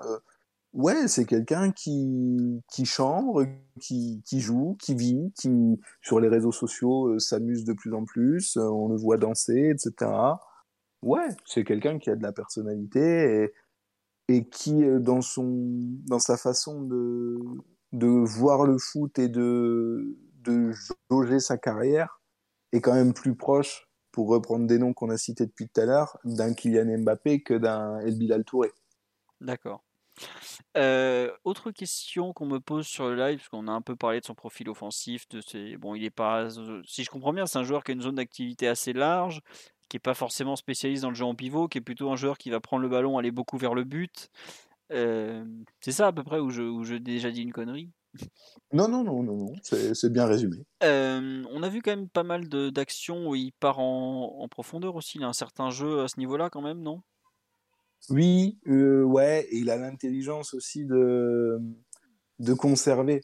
Ce qu'il n'a plus vraiment eu, euh, enfin, ce qu'il n'a plus vraiment eu. Je l'ai revu que, que deux fois en fin d'année quand il était après sa blessure.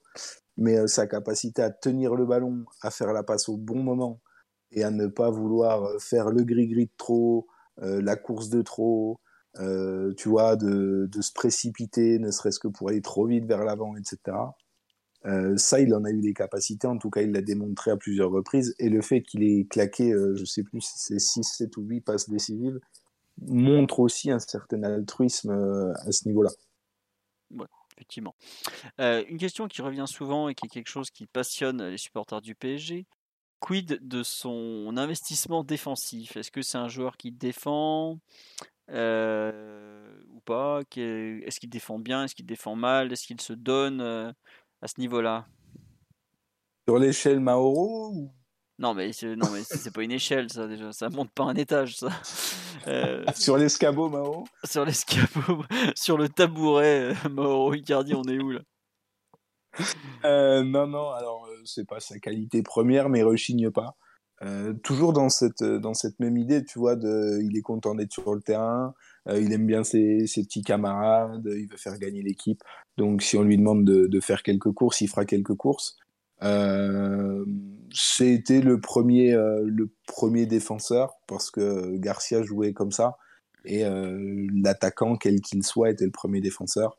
Donc il l'a fait sans être, euh, sans être un, génie de, du, du, pressing offensif, mais il le fait euh, sans problème. Et comme je disais tout à l'heure, bon sens euh, du placement et bonne anticipation offensif, il a potentiellement aussi cette vista-là quand il s'agit de, de, regarder comment le, les blocs adverses veulent, veulent ressortir. Donc pas à l'abri de gratter un ballon à, 25 ou à 30 mètres. Ah, il, a il a un peu du nez défensivement quand même. C'est un joueur qui sait, qui sait gratter, qui sait aller au bon endroit. Quoi. Ouais, c'est, un joueur intelligent. C'est un joueur sur et en dehors, tu vois. Vraiment.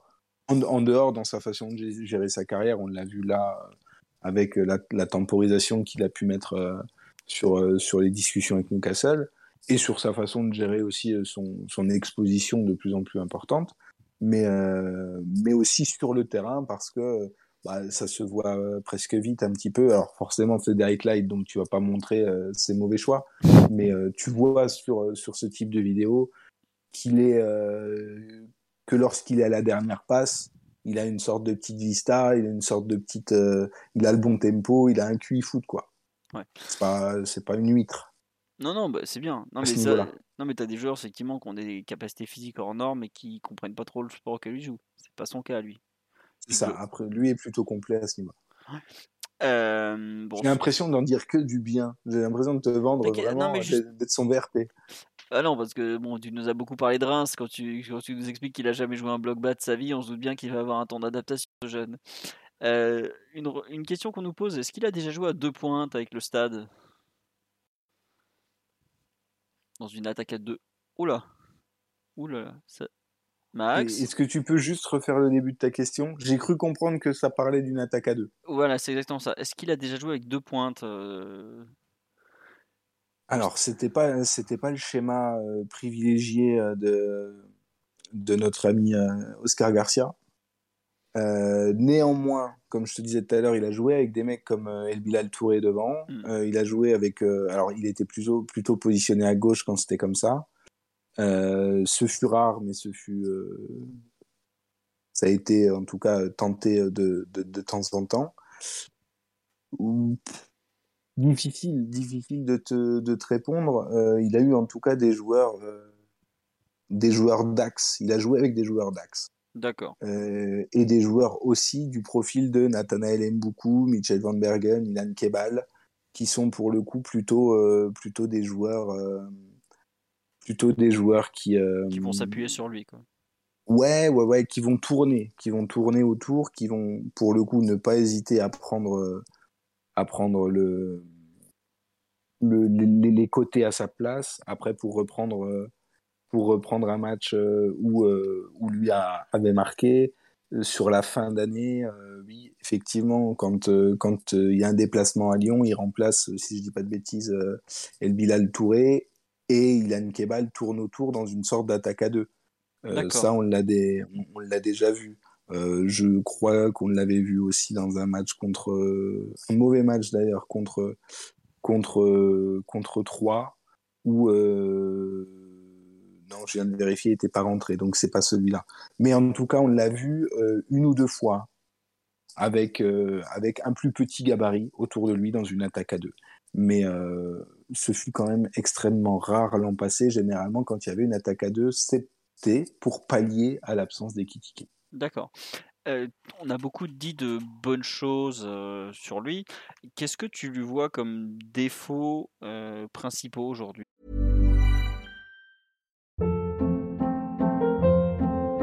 Hold up. What was that? Boring. No flavor. That was as bad as those leftovers you ate all week. Kiki Palmer here, and it's time to say hello to something fresh and guilt-free. Hello Fresh. Jazz up dinner with pecan-crusted chicken or garlic butter shrimp scampi. Now that's music to my mouth. Hello Fresh. Let's get this dinner party started. Discover all the delicious possibilities at hellofresh.com.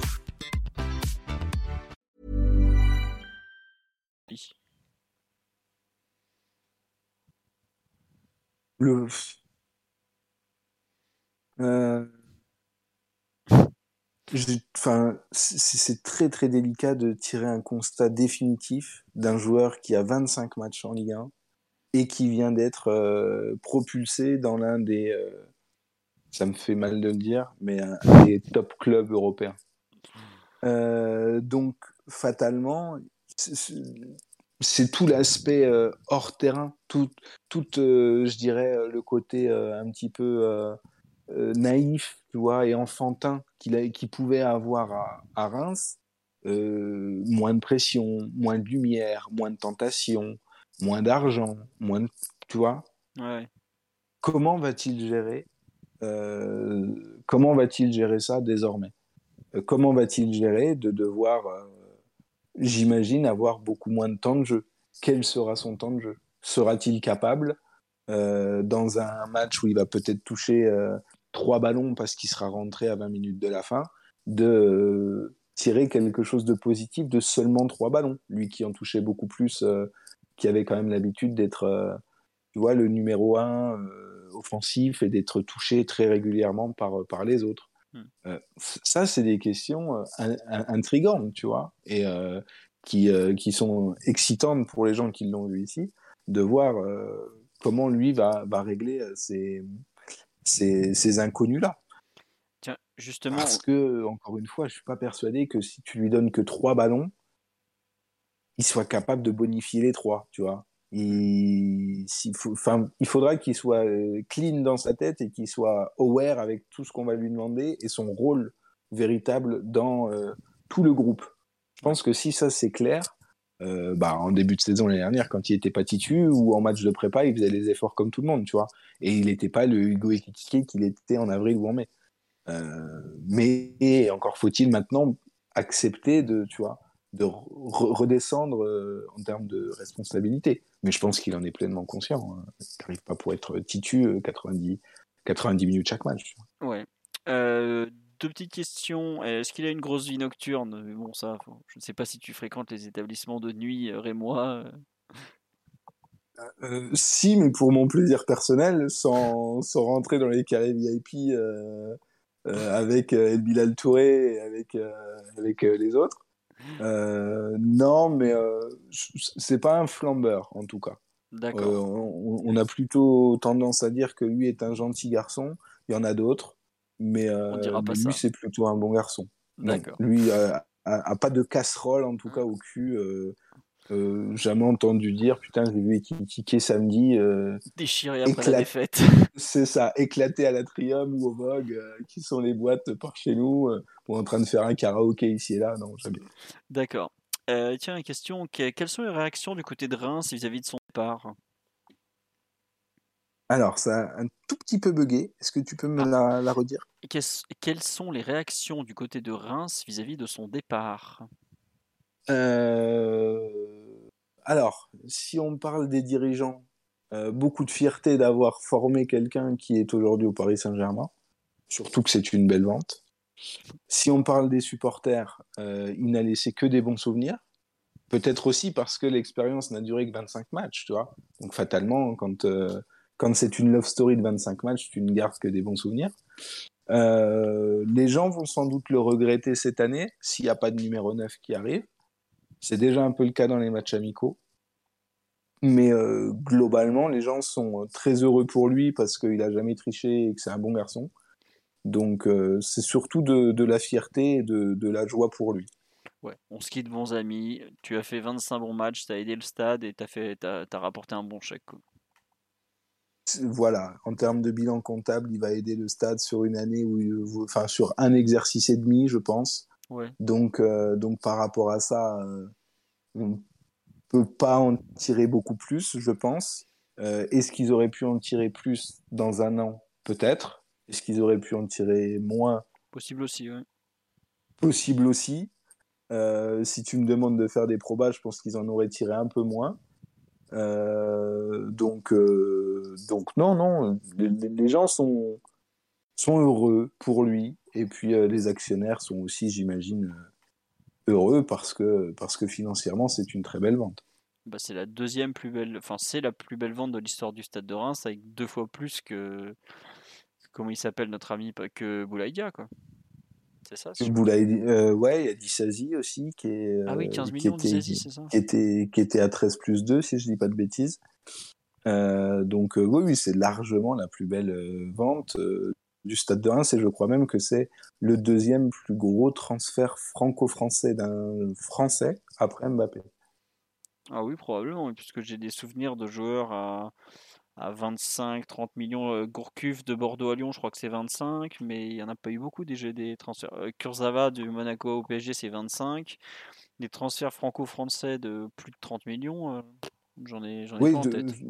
encore moins de Français, tu vois. Mm. Donc, euh, mais oui, oui, voilà. Donc tous ces tous ces marqueurs-là sont, je pense, importants pour le club et pourraient euh, lui mettre, voilà, un petit peu de pression aussi à lui. C'est moi, c'est vraiment ce que je redoute, c'est sa capacité à à, à à digérer ça, en fait, à digérer tout ça Mm. et à se mettre focus, euh, la tête dans le guidon.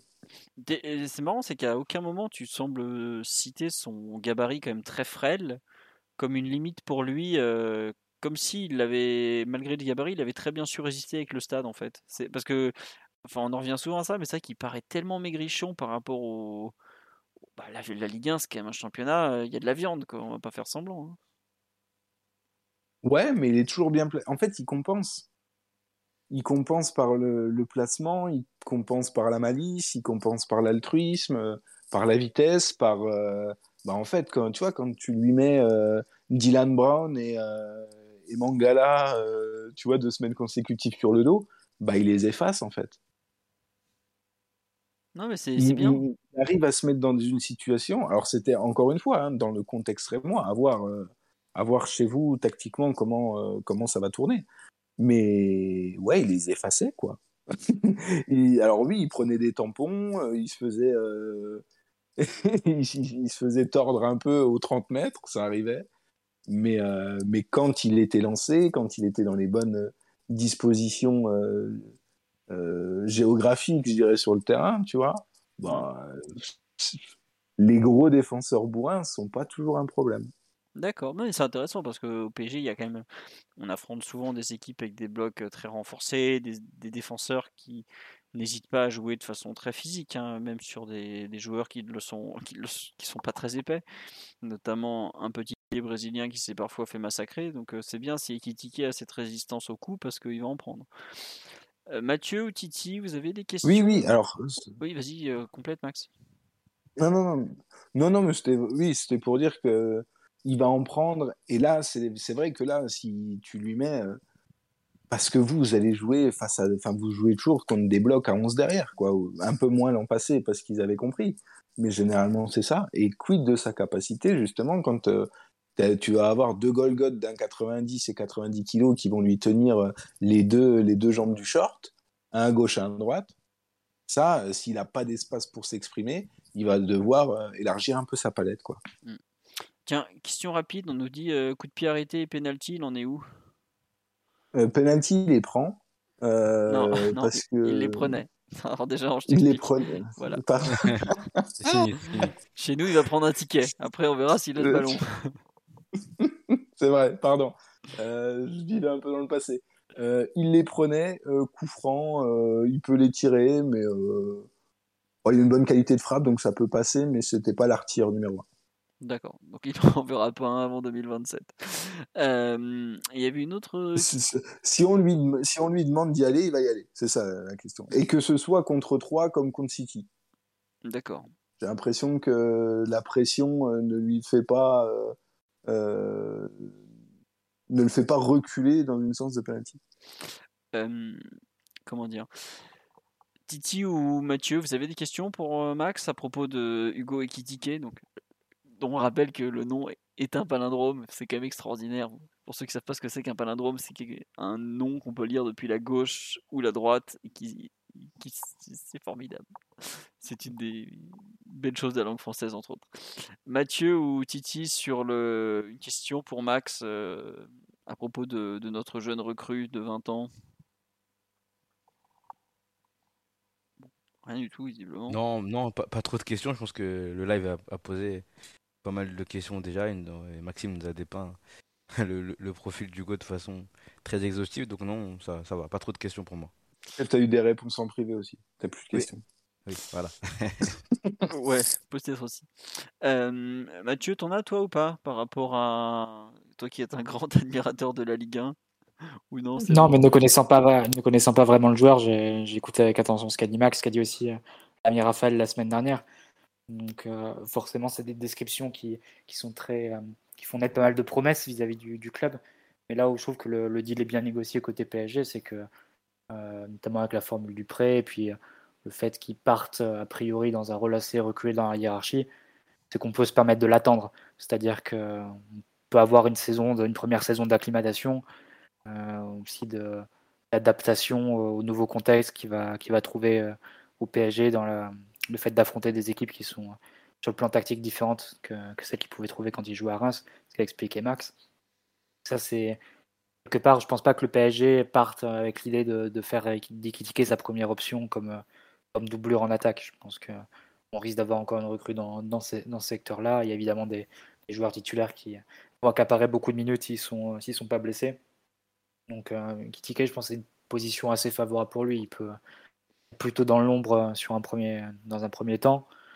Euh, aussi gagner un peu, euh, je pense, physiquement, parce que même si c'est pas forcément un, frein d'être d'être fin et d'être longiligne, mais quand tu es attaquant, quand même, je pense que tu peux tu peux t'étoffer un peu plus et sans doute que musculairement, ça peut être aussi à l'origine de certaines blessures. Donc, c'est un travail, je pense, qu'il va devoir trouver, même s'il faut garder un certain équilibre. Et voilà, tous ces, tous ces progrès, toutes ces améliorations et ce développement, tout simplement, c'est un joueur qui, qui reste en post-formation à 20 ans, il peut se, se permettre de, de, le faire dans l'ombre, dans une saison qui peut être une saison d'acclimatation pour lui. Donc je ne pense pas que le PSG lui mette une énorme pression à ce niveau-là. Et encore une fois, je pense qu'on peut, on peut se permettre de l'attendre. Après, s'il est capable d'avoir un impact immédiat dès sa première saison, on prendra évidemment. Ce serait une, une agréable surprise. Mais dans l'immédiat, je, je, serais plutôt d'avis de ne pas mettre une énorme pression sur sur ce jeune et qui, continue à s'adapter, à s'acclimater euh, tranquillement dans, dans un rôle de un peu de, deuxième plan dans l'effectif, mais avec euh, une projection sur le futur qui sera forcément importante. C'est un investissement qui, qui, montre une confiance de la part des décideurs du PSG. Oui, c'est ça. Et puis, comme tu le dis, euh, même s'il a un temps de jeu, je pense autour de la Coupe du Monde notamment, qui sera forcément plus important, il sera forcément dans une équipe où il y aura des mecs avec un CV plus épais que lui qui vont prendre euh, entre guillemets la foudre pour lui quoi. Je regrette si le PSG perd, je sais pas, en Coupe de France début janvier, un match ridicule à Laval, autre palindrome comme on l'a signé sur le live. euh, ça sera pas la faute des Kitike, quoi. Ça sera probablement plus la faute de- des, gros CV qui seront alignés, qui n'auront pas répondu présent. Donc, euh, pour moi, il a franchement. J'espère que Galtier va vraiment lui donner du temps de jeu, mais il a une, un- la possibilité de se développer vraiment tranquillement parce que bah, la Coupe du Monde 2022, il a aucune chance de la jouer, on va pas faire semblant. Il peut peut-être viser l'Euro 2024, mais il, a 20 ans, il débute à peine. Comme tu dis, il y a quand même, même si lui-même revendique euh, ce gabarit un peu fluet et fuir un peu le, qui lui permet de fuir les contacts, euh, qui, qui, lui a, réussi jusque-là, on peut pas le nier. Je pense qu'il va forcément s'étoffer physiquement et il, euh, ce sera beaucoup mieux pour lui de se développer vraiment tranquillement. En fait, ça, quelque part, c'est un peu un, transfert toute proportion gardée qui me rappelle celui de, de Lo Celso à l'époque, savoir quelqu'un qu'on prend vraiment très jeune, qui a à peine 25 matchs en pro, qu'on laisse mûrir tranquillement, à qui on met pas de pression. C'est vrai que Lo Celso, je crois qu'on l'a pas vu pendant 3 mois ou pratiquement 4 mois, tellement il était à la rue physiquement en arrivant. Bon là, euh, Ekitike est déjà beaucoup plus près, mais c'est vraiment un joueur qu'on, j'espère, on va faire venir petit à petit en équipe première, qu'on va lui donner du temps de jeu. J'espère par enfin j'espère en revanche qu'on va pas le, lui filer euh, 90 minutes de jeu sur la première partie de saison. Quoi. Là, ça, ça me ferait un peu mal pour lui. Quoi. Bon après, il a signé jusqu'en 2027, enfin, via un prêt un peu comme d'habitude, un peu qui est une écriture comptable avant tout. Mais j'ose espérer qu'on lui donnera du temps de jeu pour pas qu'il se dégoûte aussi, qu'il se, qu'il se décourage, parce que c'est dur à 20 ans de se retrouver sur le banc de touche et de ne pas jouer. Quoi. Mais bon, en tout cas, c'est pas mal. Euh, Max, avant qu'on te libère, on nous dit qu'est-ce que tu penses de la comparaison faite par Johan Mikou avec euh, David Trezeguet? Si j'ai compris un peu ce qui est critiqué, ça n'a rien à voir, mais bon, je te laisse répondre. Bah, déjà beaucoup plus technique. Je pense qu'il a une palette, euh, une palette de joueurs, tu vois, une palette de, joueurs offensifs plus qui semble être plus large. Alors, on va mettre du conditionnel partout parce que sinon, euh, on me retrouver avec des mentions euh, dans trois mois. Mais euh, qui semble être plus large, notamment techniquement, en termes de, vivacité, de capacité à jouer sur les côtés, de choses comme ça. Euh, après, je pense qu'il l'a dit dans le sens où, euh, ouais, de, de temps en temps, tu as l'impression qu'il peut frapper de, de tous les côtés et que son pied droit, euh, il en fait un peu ce qu'il veut euh, à l'extérieur comme à l'intérieur de la surface. Bah, tu vois, le, le, je sais pas si c'est son dernier but, mais la frappe en dehors de la surface en fin de saison, là. Ouais, la, la frappe snitch, là, elle est terrible. Vraiment, ça, c'est vraiment un super but. Et ça rejoint ce que tu viens de dire sur les, le, le fait qu'il puisse frapper de, de n'importe où et que tu as l'impression que ça, ça va faire mouche, quoi. Bah ouais, et puis il était en pleine confiance, donc il a tenté. Et puis il était parfois pas aidé, donc c'était sa solution de repli. Euh, alors, je t'avoue, il en a fait aussi, il en a envoyé aussi dans les tribunes. hein. Mais euh, en tout cas, en confiance, c'est quelque chose qu'il est capable de faire. Tu vois, d'a- d'allumer, d'allumer une mèche comme ça à 25 mètres, bon, il est capable. Euh, que Trezeguet, je le vois moins faire ça. Euh, dans mes souvenirs, c'est quand même quelqu'un qui se cantonnait à la surface de réparation. Après, en termes Je de pense que la comparaison elle est peut-être sur le Trezeguet de début de carrière qui avait aussi un long un Ouais, le- gabarit le- assez de Monaco, ouais. aussi. Exactement. ouais. Et Trezeguet a mis une célèbre praline contre United, euh, Ligue des Champions 98, si je me trompe pas. Terrible. Terrible, une frappe euh, terrible. Que- Une belle frappe comme on, comme on les. Trezeguet qui a failli euh, qui a avait failli jouer au PSG en plus. Ça, ça, Euh, peut faire un peu filiation. Mais d'ailleurs, il y a des photos avec de Trezeguet. Ouais, il y a- des photos avec le maillot. hein. Euh, Ouais. Mais ça, c'était son essai, c'était 96. C'était quand Mm. Louis, vous- 95 même, si je me trompe pas, ça doit être l'été 95. Quand Louis veut le faire signer, que le PSG veut pas, parce qu'ils veulent pas lui filer un appart. Enfin bref, c'est du- c'est comme ça, c'est les grandes histoires du PSG. C'est l'époque où on a raté consécutivement euh, Zidane, Trezeguet et Roberto Carlos en peut-être 12 mois. Ronaldo. de- Ronaldo aussi. Allez, là, c'était la, la période canal où ça commençait à tourner vinaigre. Mais bon, c'est autre chose. Euh, peu plus tard. Oh, pff, euh, arrête Mathieu, je, je vais pas tarder à pleurer en plein podcast. Euh, on nous demande pour la huitième fois est-ce qu'il peut jouer côté droit? Ça on en a parlé au tout début. euh, donc, Pourquoi euh, vous voulez qu'il joue côté droit? En jeu, en jeu sans ailier cette saison en plus au PSG Non mais je pense qu'on nous dit axe droit par exemple. Ça serait plutôt. niveau- bah, Enfin, si aujourd'hui s'il doit intégrer le 11 de départ, on va dire bah, Messi est en 10, Mbappé est plutôt axe gauche. Bah, il ira où on lui dit d'aller, donc ça sera plutôt axe droit. Mais c'est vrai que c'est une question qui, qui a été posée sur le live, c'est euh, on, le, on le met à où dans la hiérarchie des attaquants à cet instant en fait? Je sais pas, Titi ou Mathieu, ce que vous en pensez? Bah. Da- Moi, derrière Calimendo, il reste, il reste, euh, s'il restait, euh, c'est derrière Calimendo, quoi. Pour moi, il doit être sixième derrière les trois, Sarabia et une éventuelle recrue, parce que je pense qu'Alimondo, vente obligatoire. le retour de, de Mathieu On le va se battre, on va comptable. se battre, on va se battre, Mathieu. Bah, disons que si tu le vends pas, tu vends personne. hein. Faut pas, En fait, Mathieu, je, je sais pas. mais- Non, et pour revenir sur la question, je sais pas à quel point on, on doit considérer encore Messi comme un attaquant ou comme un milieu de terrain. C'est un peu ça l'idée. Non, mais tu, je considère les trois, les trois postes offensifs. Moi, pareil, je suis un attaquant, mais Je faisais pas, je faisais pas d'hierarchie entre les de différenciation entre le poste de numéro 10, sachant que Neymar peut occuper le 10 aussi, euh, et euh, l'un des deux attaquants. En plus, sérieusement, je pense qu'avec Ekitike, c'est normal qu'il.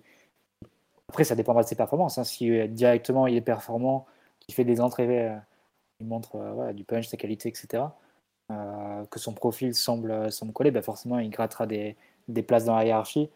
Mais je pense que si tu fais la planification en début de saison, ça doit être la logique. C'est normal qu'il passe un peu derrière des, des joueurs plus, plus confirmés. Et évidemment, après, c'est c'est à lui, par sa performance, de, de brûler un peu les étapes et de, et de passer devant plus, plus rapidement que prévu. C'est- c'est- ce serait l'idéal pour lui. Mais je pense que c'est juste de ne pas trop en attendre non plus pour une première saison. euh, Encore une fois, d'acclimatation pour un joueur qui reste en post-formation, qui, a fait une vingtaine de matchs en, en Ligue 1 jusque-là, qui doit encore euh, à la fois s'adapter au contexte du PSG et puis même s'étoffer euh, lui en tant que, joueur et, euh, physiquement, tactiquement, techniquement. Donc, euh, moi, je ne mettrais pas forcément de pression sur, euh, sur Ekitike et j'en attendrais pas forcément énormément dès sa première saison. Mais après, s'il peut dépasser les attentes euh, dès les premiers mois, tant mieux, évidemment. Mais après, c'est vrai qu'on me dit live, il peut, avec son seul prix, il est devant Kalimundo. Bah oui et non, parce que comme je disais, déjà 30 millions au PSG, c'est pas non plus le bout du monde. hein. Enfin, 30, je sais plus combien c'est, si c'est 30, 36, enfin bref, c'est pas 150 quoi. Et Kalimundo, euh, déjà physiquement, est plus mûr que lui. Le PSG, il le connaît déjà. Ses partenaires, il les connaît déjà. Il est déjà intégré au groupe et tout ça. Euh, pareil, il est derrière Sarabia. Bah attendez, Sarabia, il est international espagnol. Il, est, il va pratiquement être titulaire à la Coupe du Monde. Il a déjà fait des, des saisons à euh, 40 buts ou presque. euh, Oui, évidemment. Sarabia est, visiblement dé- Sarabia est déjà visiblement devant Kalimundo, hein, si on croit le Oui. premier. Donc, euh, si tu fais un peu la hiérarchie. Après, c'est fait pour être euh, remis en cause durant la saison, évidemment. Puis il y aura des blessures, des suspensions, des, des sélections nationales. Le calendrier de la saison est quand même assez particulier. Il y a beaucoup, beaucoup de matchs très ramassés. euh. Bon. Moi, je m'inquiète pas spécialement pour son temps de jeu, mais c'est vrai que quand il va jouer, il va falloir. euh, Il a intérêt de bon, comme dirait Laurent Blanc. Voilà.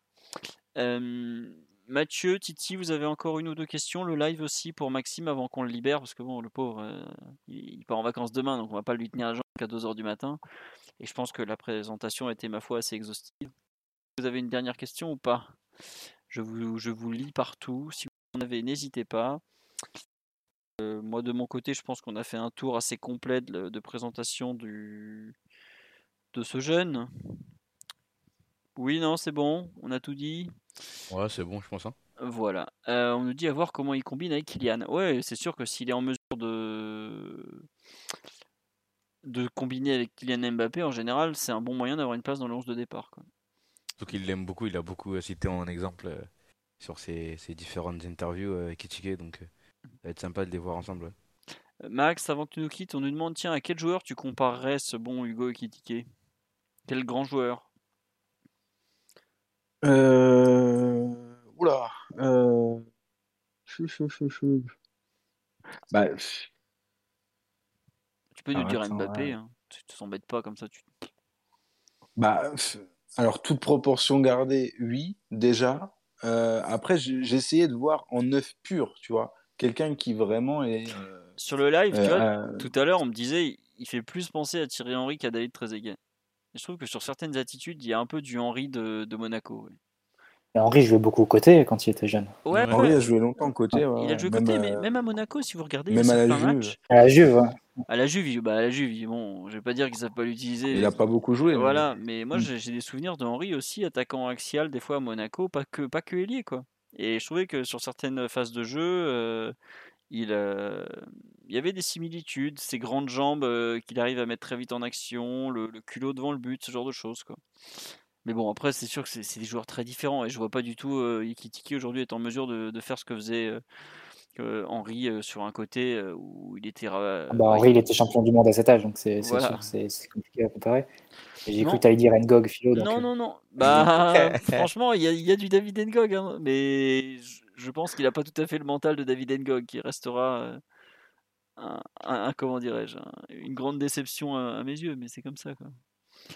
David Ngog. Alors après, je lis. euh, Oui, vas-y, Max. J'ai lu Karou et Oaro dans le chat, par exemple. Ouais, mais c'est par la taille, ça. Euh, ouais, ouais, parce que beaucoup plus mobile et beaucoup plus fin techniquement. Alors après, j'ai lu un, un Ibra. Euh, je l'ai pas assez vu jouer à l'Ajax pour pouvoir comparer, mais euh, je sais pas s'il prenait tant la profondeur que ça et s'il était si, euh, euh, il était peut-être plus en puissance que. Le Ibra jeune, ouais, prenait, prenait pas mal les espaces. Il prenait, Ouais. beaucoup les espaces quand il était jeune, mais enfin, il me paraissait quand même beaucoup plus costaud, beaucoup plus affirmé déjà. Ouais, voilà. Plus spectaculaire. Mais... Mais, euh, mais lui, voilà, ce, ce genre, euh, ce genre de joueur un peu hybride, c'est si tu avais mis à, à Firmino une bonne pointe de vitesse, par exemple, tu vois, et une capacité à, à jouer vraiment dans les espaces et à prendre euh, les côtés. Mais tu peux pas le dire parce qu'à Liverpool, il a jamais joué et que des joueurs qui lui ont permis de, de tenter ça, tu vois. Donc le comparatif est pas est pas très bon. Hmm. Euh, non, c'est une bonne question. Quel bon joueur Ben j'en ai pas. Mais tu vois, ça veut dire que c'est c'est vraiment un profil très moderne, si c'est un joueur que tu n'as pas l'habitude de comparer. Parce que tu vois, on a eu des joueurs, par exemple, quand on a vu arriver, je sais pas, Icardi, tu te dis, bon, bah, Icardi, c'est le buteur euh, un peu euh, old school euh, qui campe dans la surface, où tu lui mets un ballon, bam, il met au fond, quoi. Et Kitiki, c'est cette génération de, joueurs très modernes qui est à la fois euh, fluet, mais euh, très mobile, enfin grand et mobile, fluet, mais euh, malgré tout rapide. c'est un peu cette, euh, c'est des profils qu'on n'a pas l'habitude de voir dans le football, tout simplement, quoi. Et c'est pour ça que tu galères à trouver une comparaison. Ouais, si- en fait, si tu lui enlèves 10 cm, t'en as plein. Ouais, c'est ça. Mais, euh, mais là, avec 10 cm de plus, c'est tout de suite plus compliqué. Bon, ce qui veut pas dire que, que c'est un joueur totalement différent et bien plus hybride que, que ceux que, qu'on pourrait citer avec 10 cm en moins. Mais, euh, ouais, ça, ça rajoute des inconnus, sa, sa grande taille. Ouais, bon. On nous dit Alexandre Pato ah là là, ou Alexander Isaac de la Real Sociedad. C'est vrai que pour moi, il y a beaucoup de Ah ressemblances ouais, avec Alexander ouais. Isaac. Ouais, je l'ai- je C'est- l'ai dit- c'est pas je faux. dit dans notre conversation, mais vous avez pas vu, mais ouais, je disais Isaac aussi, ouais. Ah oui, non, mais c'est. Bah, D'ailleurs, qui est un joueur qui a eu, euh, qui avait été repéré comme équitiqué très jeune et qui a eu un petit coup de mou ensuite à l'arrivée à Dortmund, qui a dû se reconstruire à, à la Real Sociedad. On était dessus aussi, euh, championnat Ouais. à une époque avec Mathieu, on était, on regardait un peu des vidéos de lui, etc. On était dessus un moment aussi. ouais. Je me souviens quand il était à l'Aïka Solna encore, donc avant de Mm. débarquer à Dortmund, je te confirme qu'on était dessus puisque j'avais euh, dû aller demander à des traducteurs suédois de me traduire la presse locale vu que c'est absolument incompréhensible. voilà. Bon, on a un peu fait le tour de la présentation de Ekitike. On te remercie Max pour tes toutes tes réponses, ton enthousiasme pour en parler, ta volonté de ne pas dire ses défauts pour qu'on puisse les découvrir et nous-mêmes l'insulter devant la télé au bout de deux, deux, deux matchs, ce genre de choses. Euh, Avec grand plaisir. euh, donc si vous voulez, Max, euh, si vous ne le connaissez pas, at Max Vandrel sur Twitter, qui a écrit un livre, donc ma- géné- 1987, Génération sacrifiée, point d'interrogation, euh, que, donc il commente les matchs du Stade de Reims pour la ville et le club désormais. Et puis bah, euh, Euh, fondateur d'Ultimo si je me trompe pas quand même, Max. Euh, fondateur, non. Le, le, le vrai fondateur est dans, la... est dans le podcast et je ne peux pas lui voler ce... ce rôle. Je pensais que tu faisais partie des cofondateurs, mais Titi euh, est là effectivement et, et à la paternité du, du projet en tout cas. Voilà, c'est Titi qui a planté la graine. Très bien. Bon, on a fait le tour. euh, on va, comme, je disais, on va pas parler de Mukiele ce soir parce que j'ai pas trouvé de spécialiste Bundesliga, que j'estime que mon avis est pas trop intéressant sur le sujet parce que je l'ai pas encore euh, assez affûté, on va dire. On est de retour dès lundi prochain avec le débrief du Trophée des Champions, plus j'espère un intervenant pour parler de Mukele. On espère qu'on aura une autre crue peut-être d'ici là, puisque ce sera Renato Sanchez. Peut-être qu'on aura des départs, on ne sait jamais au PSG. Voilà. Euh, merci à tous sur le live. Je suis désolé pour les conditions techniques une nouvelle fois, mais vous m'avez beaucoup demandé un podcast. Je n'avais pas trop les moyens d'organiser mieux que ça, donc j'espère que le son ça allait malgré tout. Je, pense que ça a à peu près tenu la route. Hein. voilà. Vous savez, vous connaissez le podcast et la technique, c'était la grande aventure. Euh, qu'est-ce que je vais vous dire d'autre? L'actualité continue. Le trophée des champions, c'est dimanche soir, Prime Vidéo 20h contre le FC Nantes à Tel Aviv, donc en Israël.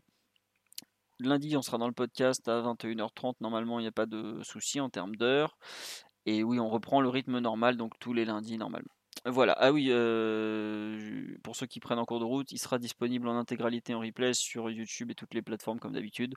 Je sais pas s'il y aura les timestamps sur YouTube parce que la personne qui les fait sera pas forcément disponible. Et le son, tant mieux si ça va. Et je m'excuse, j'ai pas changé les images parce que ça faisait planter à chaque fois le truc, donc j'ai préféré vous garder le vidéo plutôt que de vous mettre une image neuve. Donc vous avez une demi-heure avec Neymar et une heure avec même une heure vingt avec Ekitike. Voilà.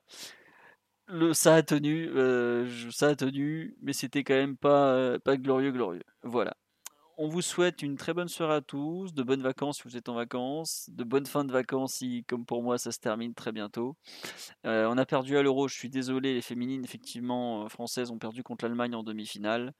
Et bon, on leur rendra pas l'Alsace et la Lorraine pour autant. En attendant, on vous souhaite une bonne nuit à tous et à très bientôt. Encore merci Max pour ton intervention, le live me le signale.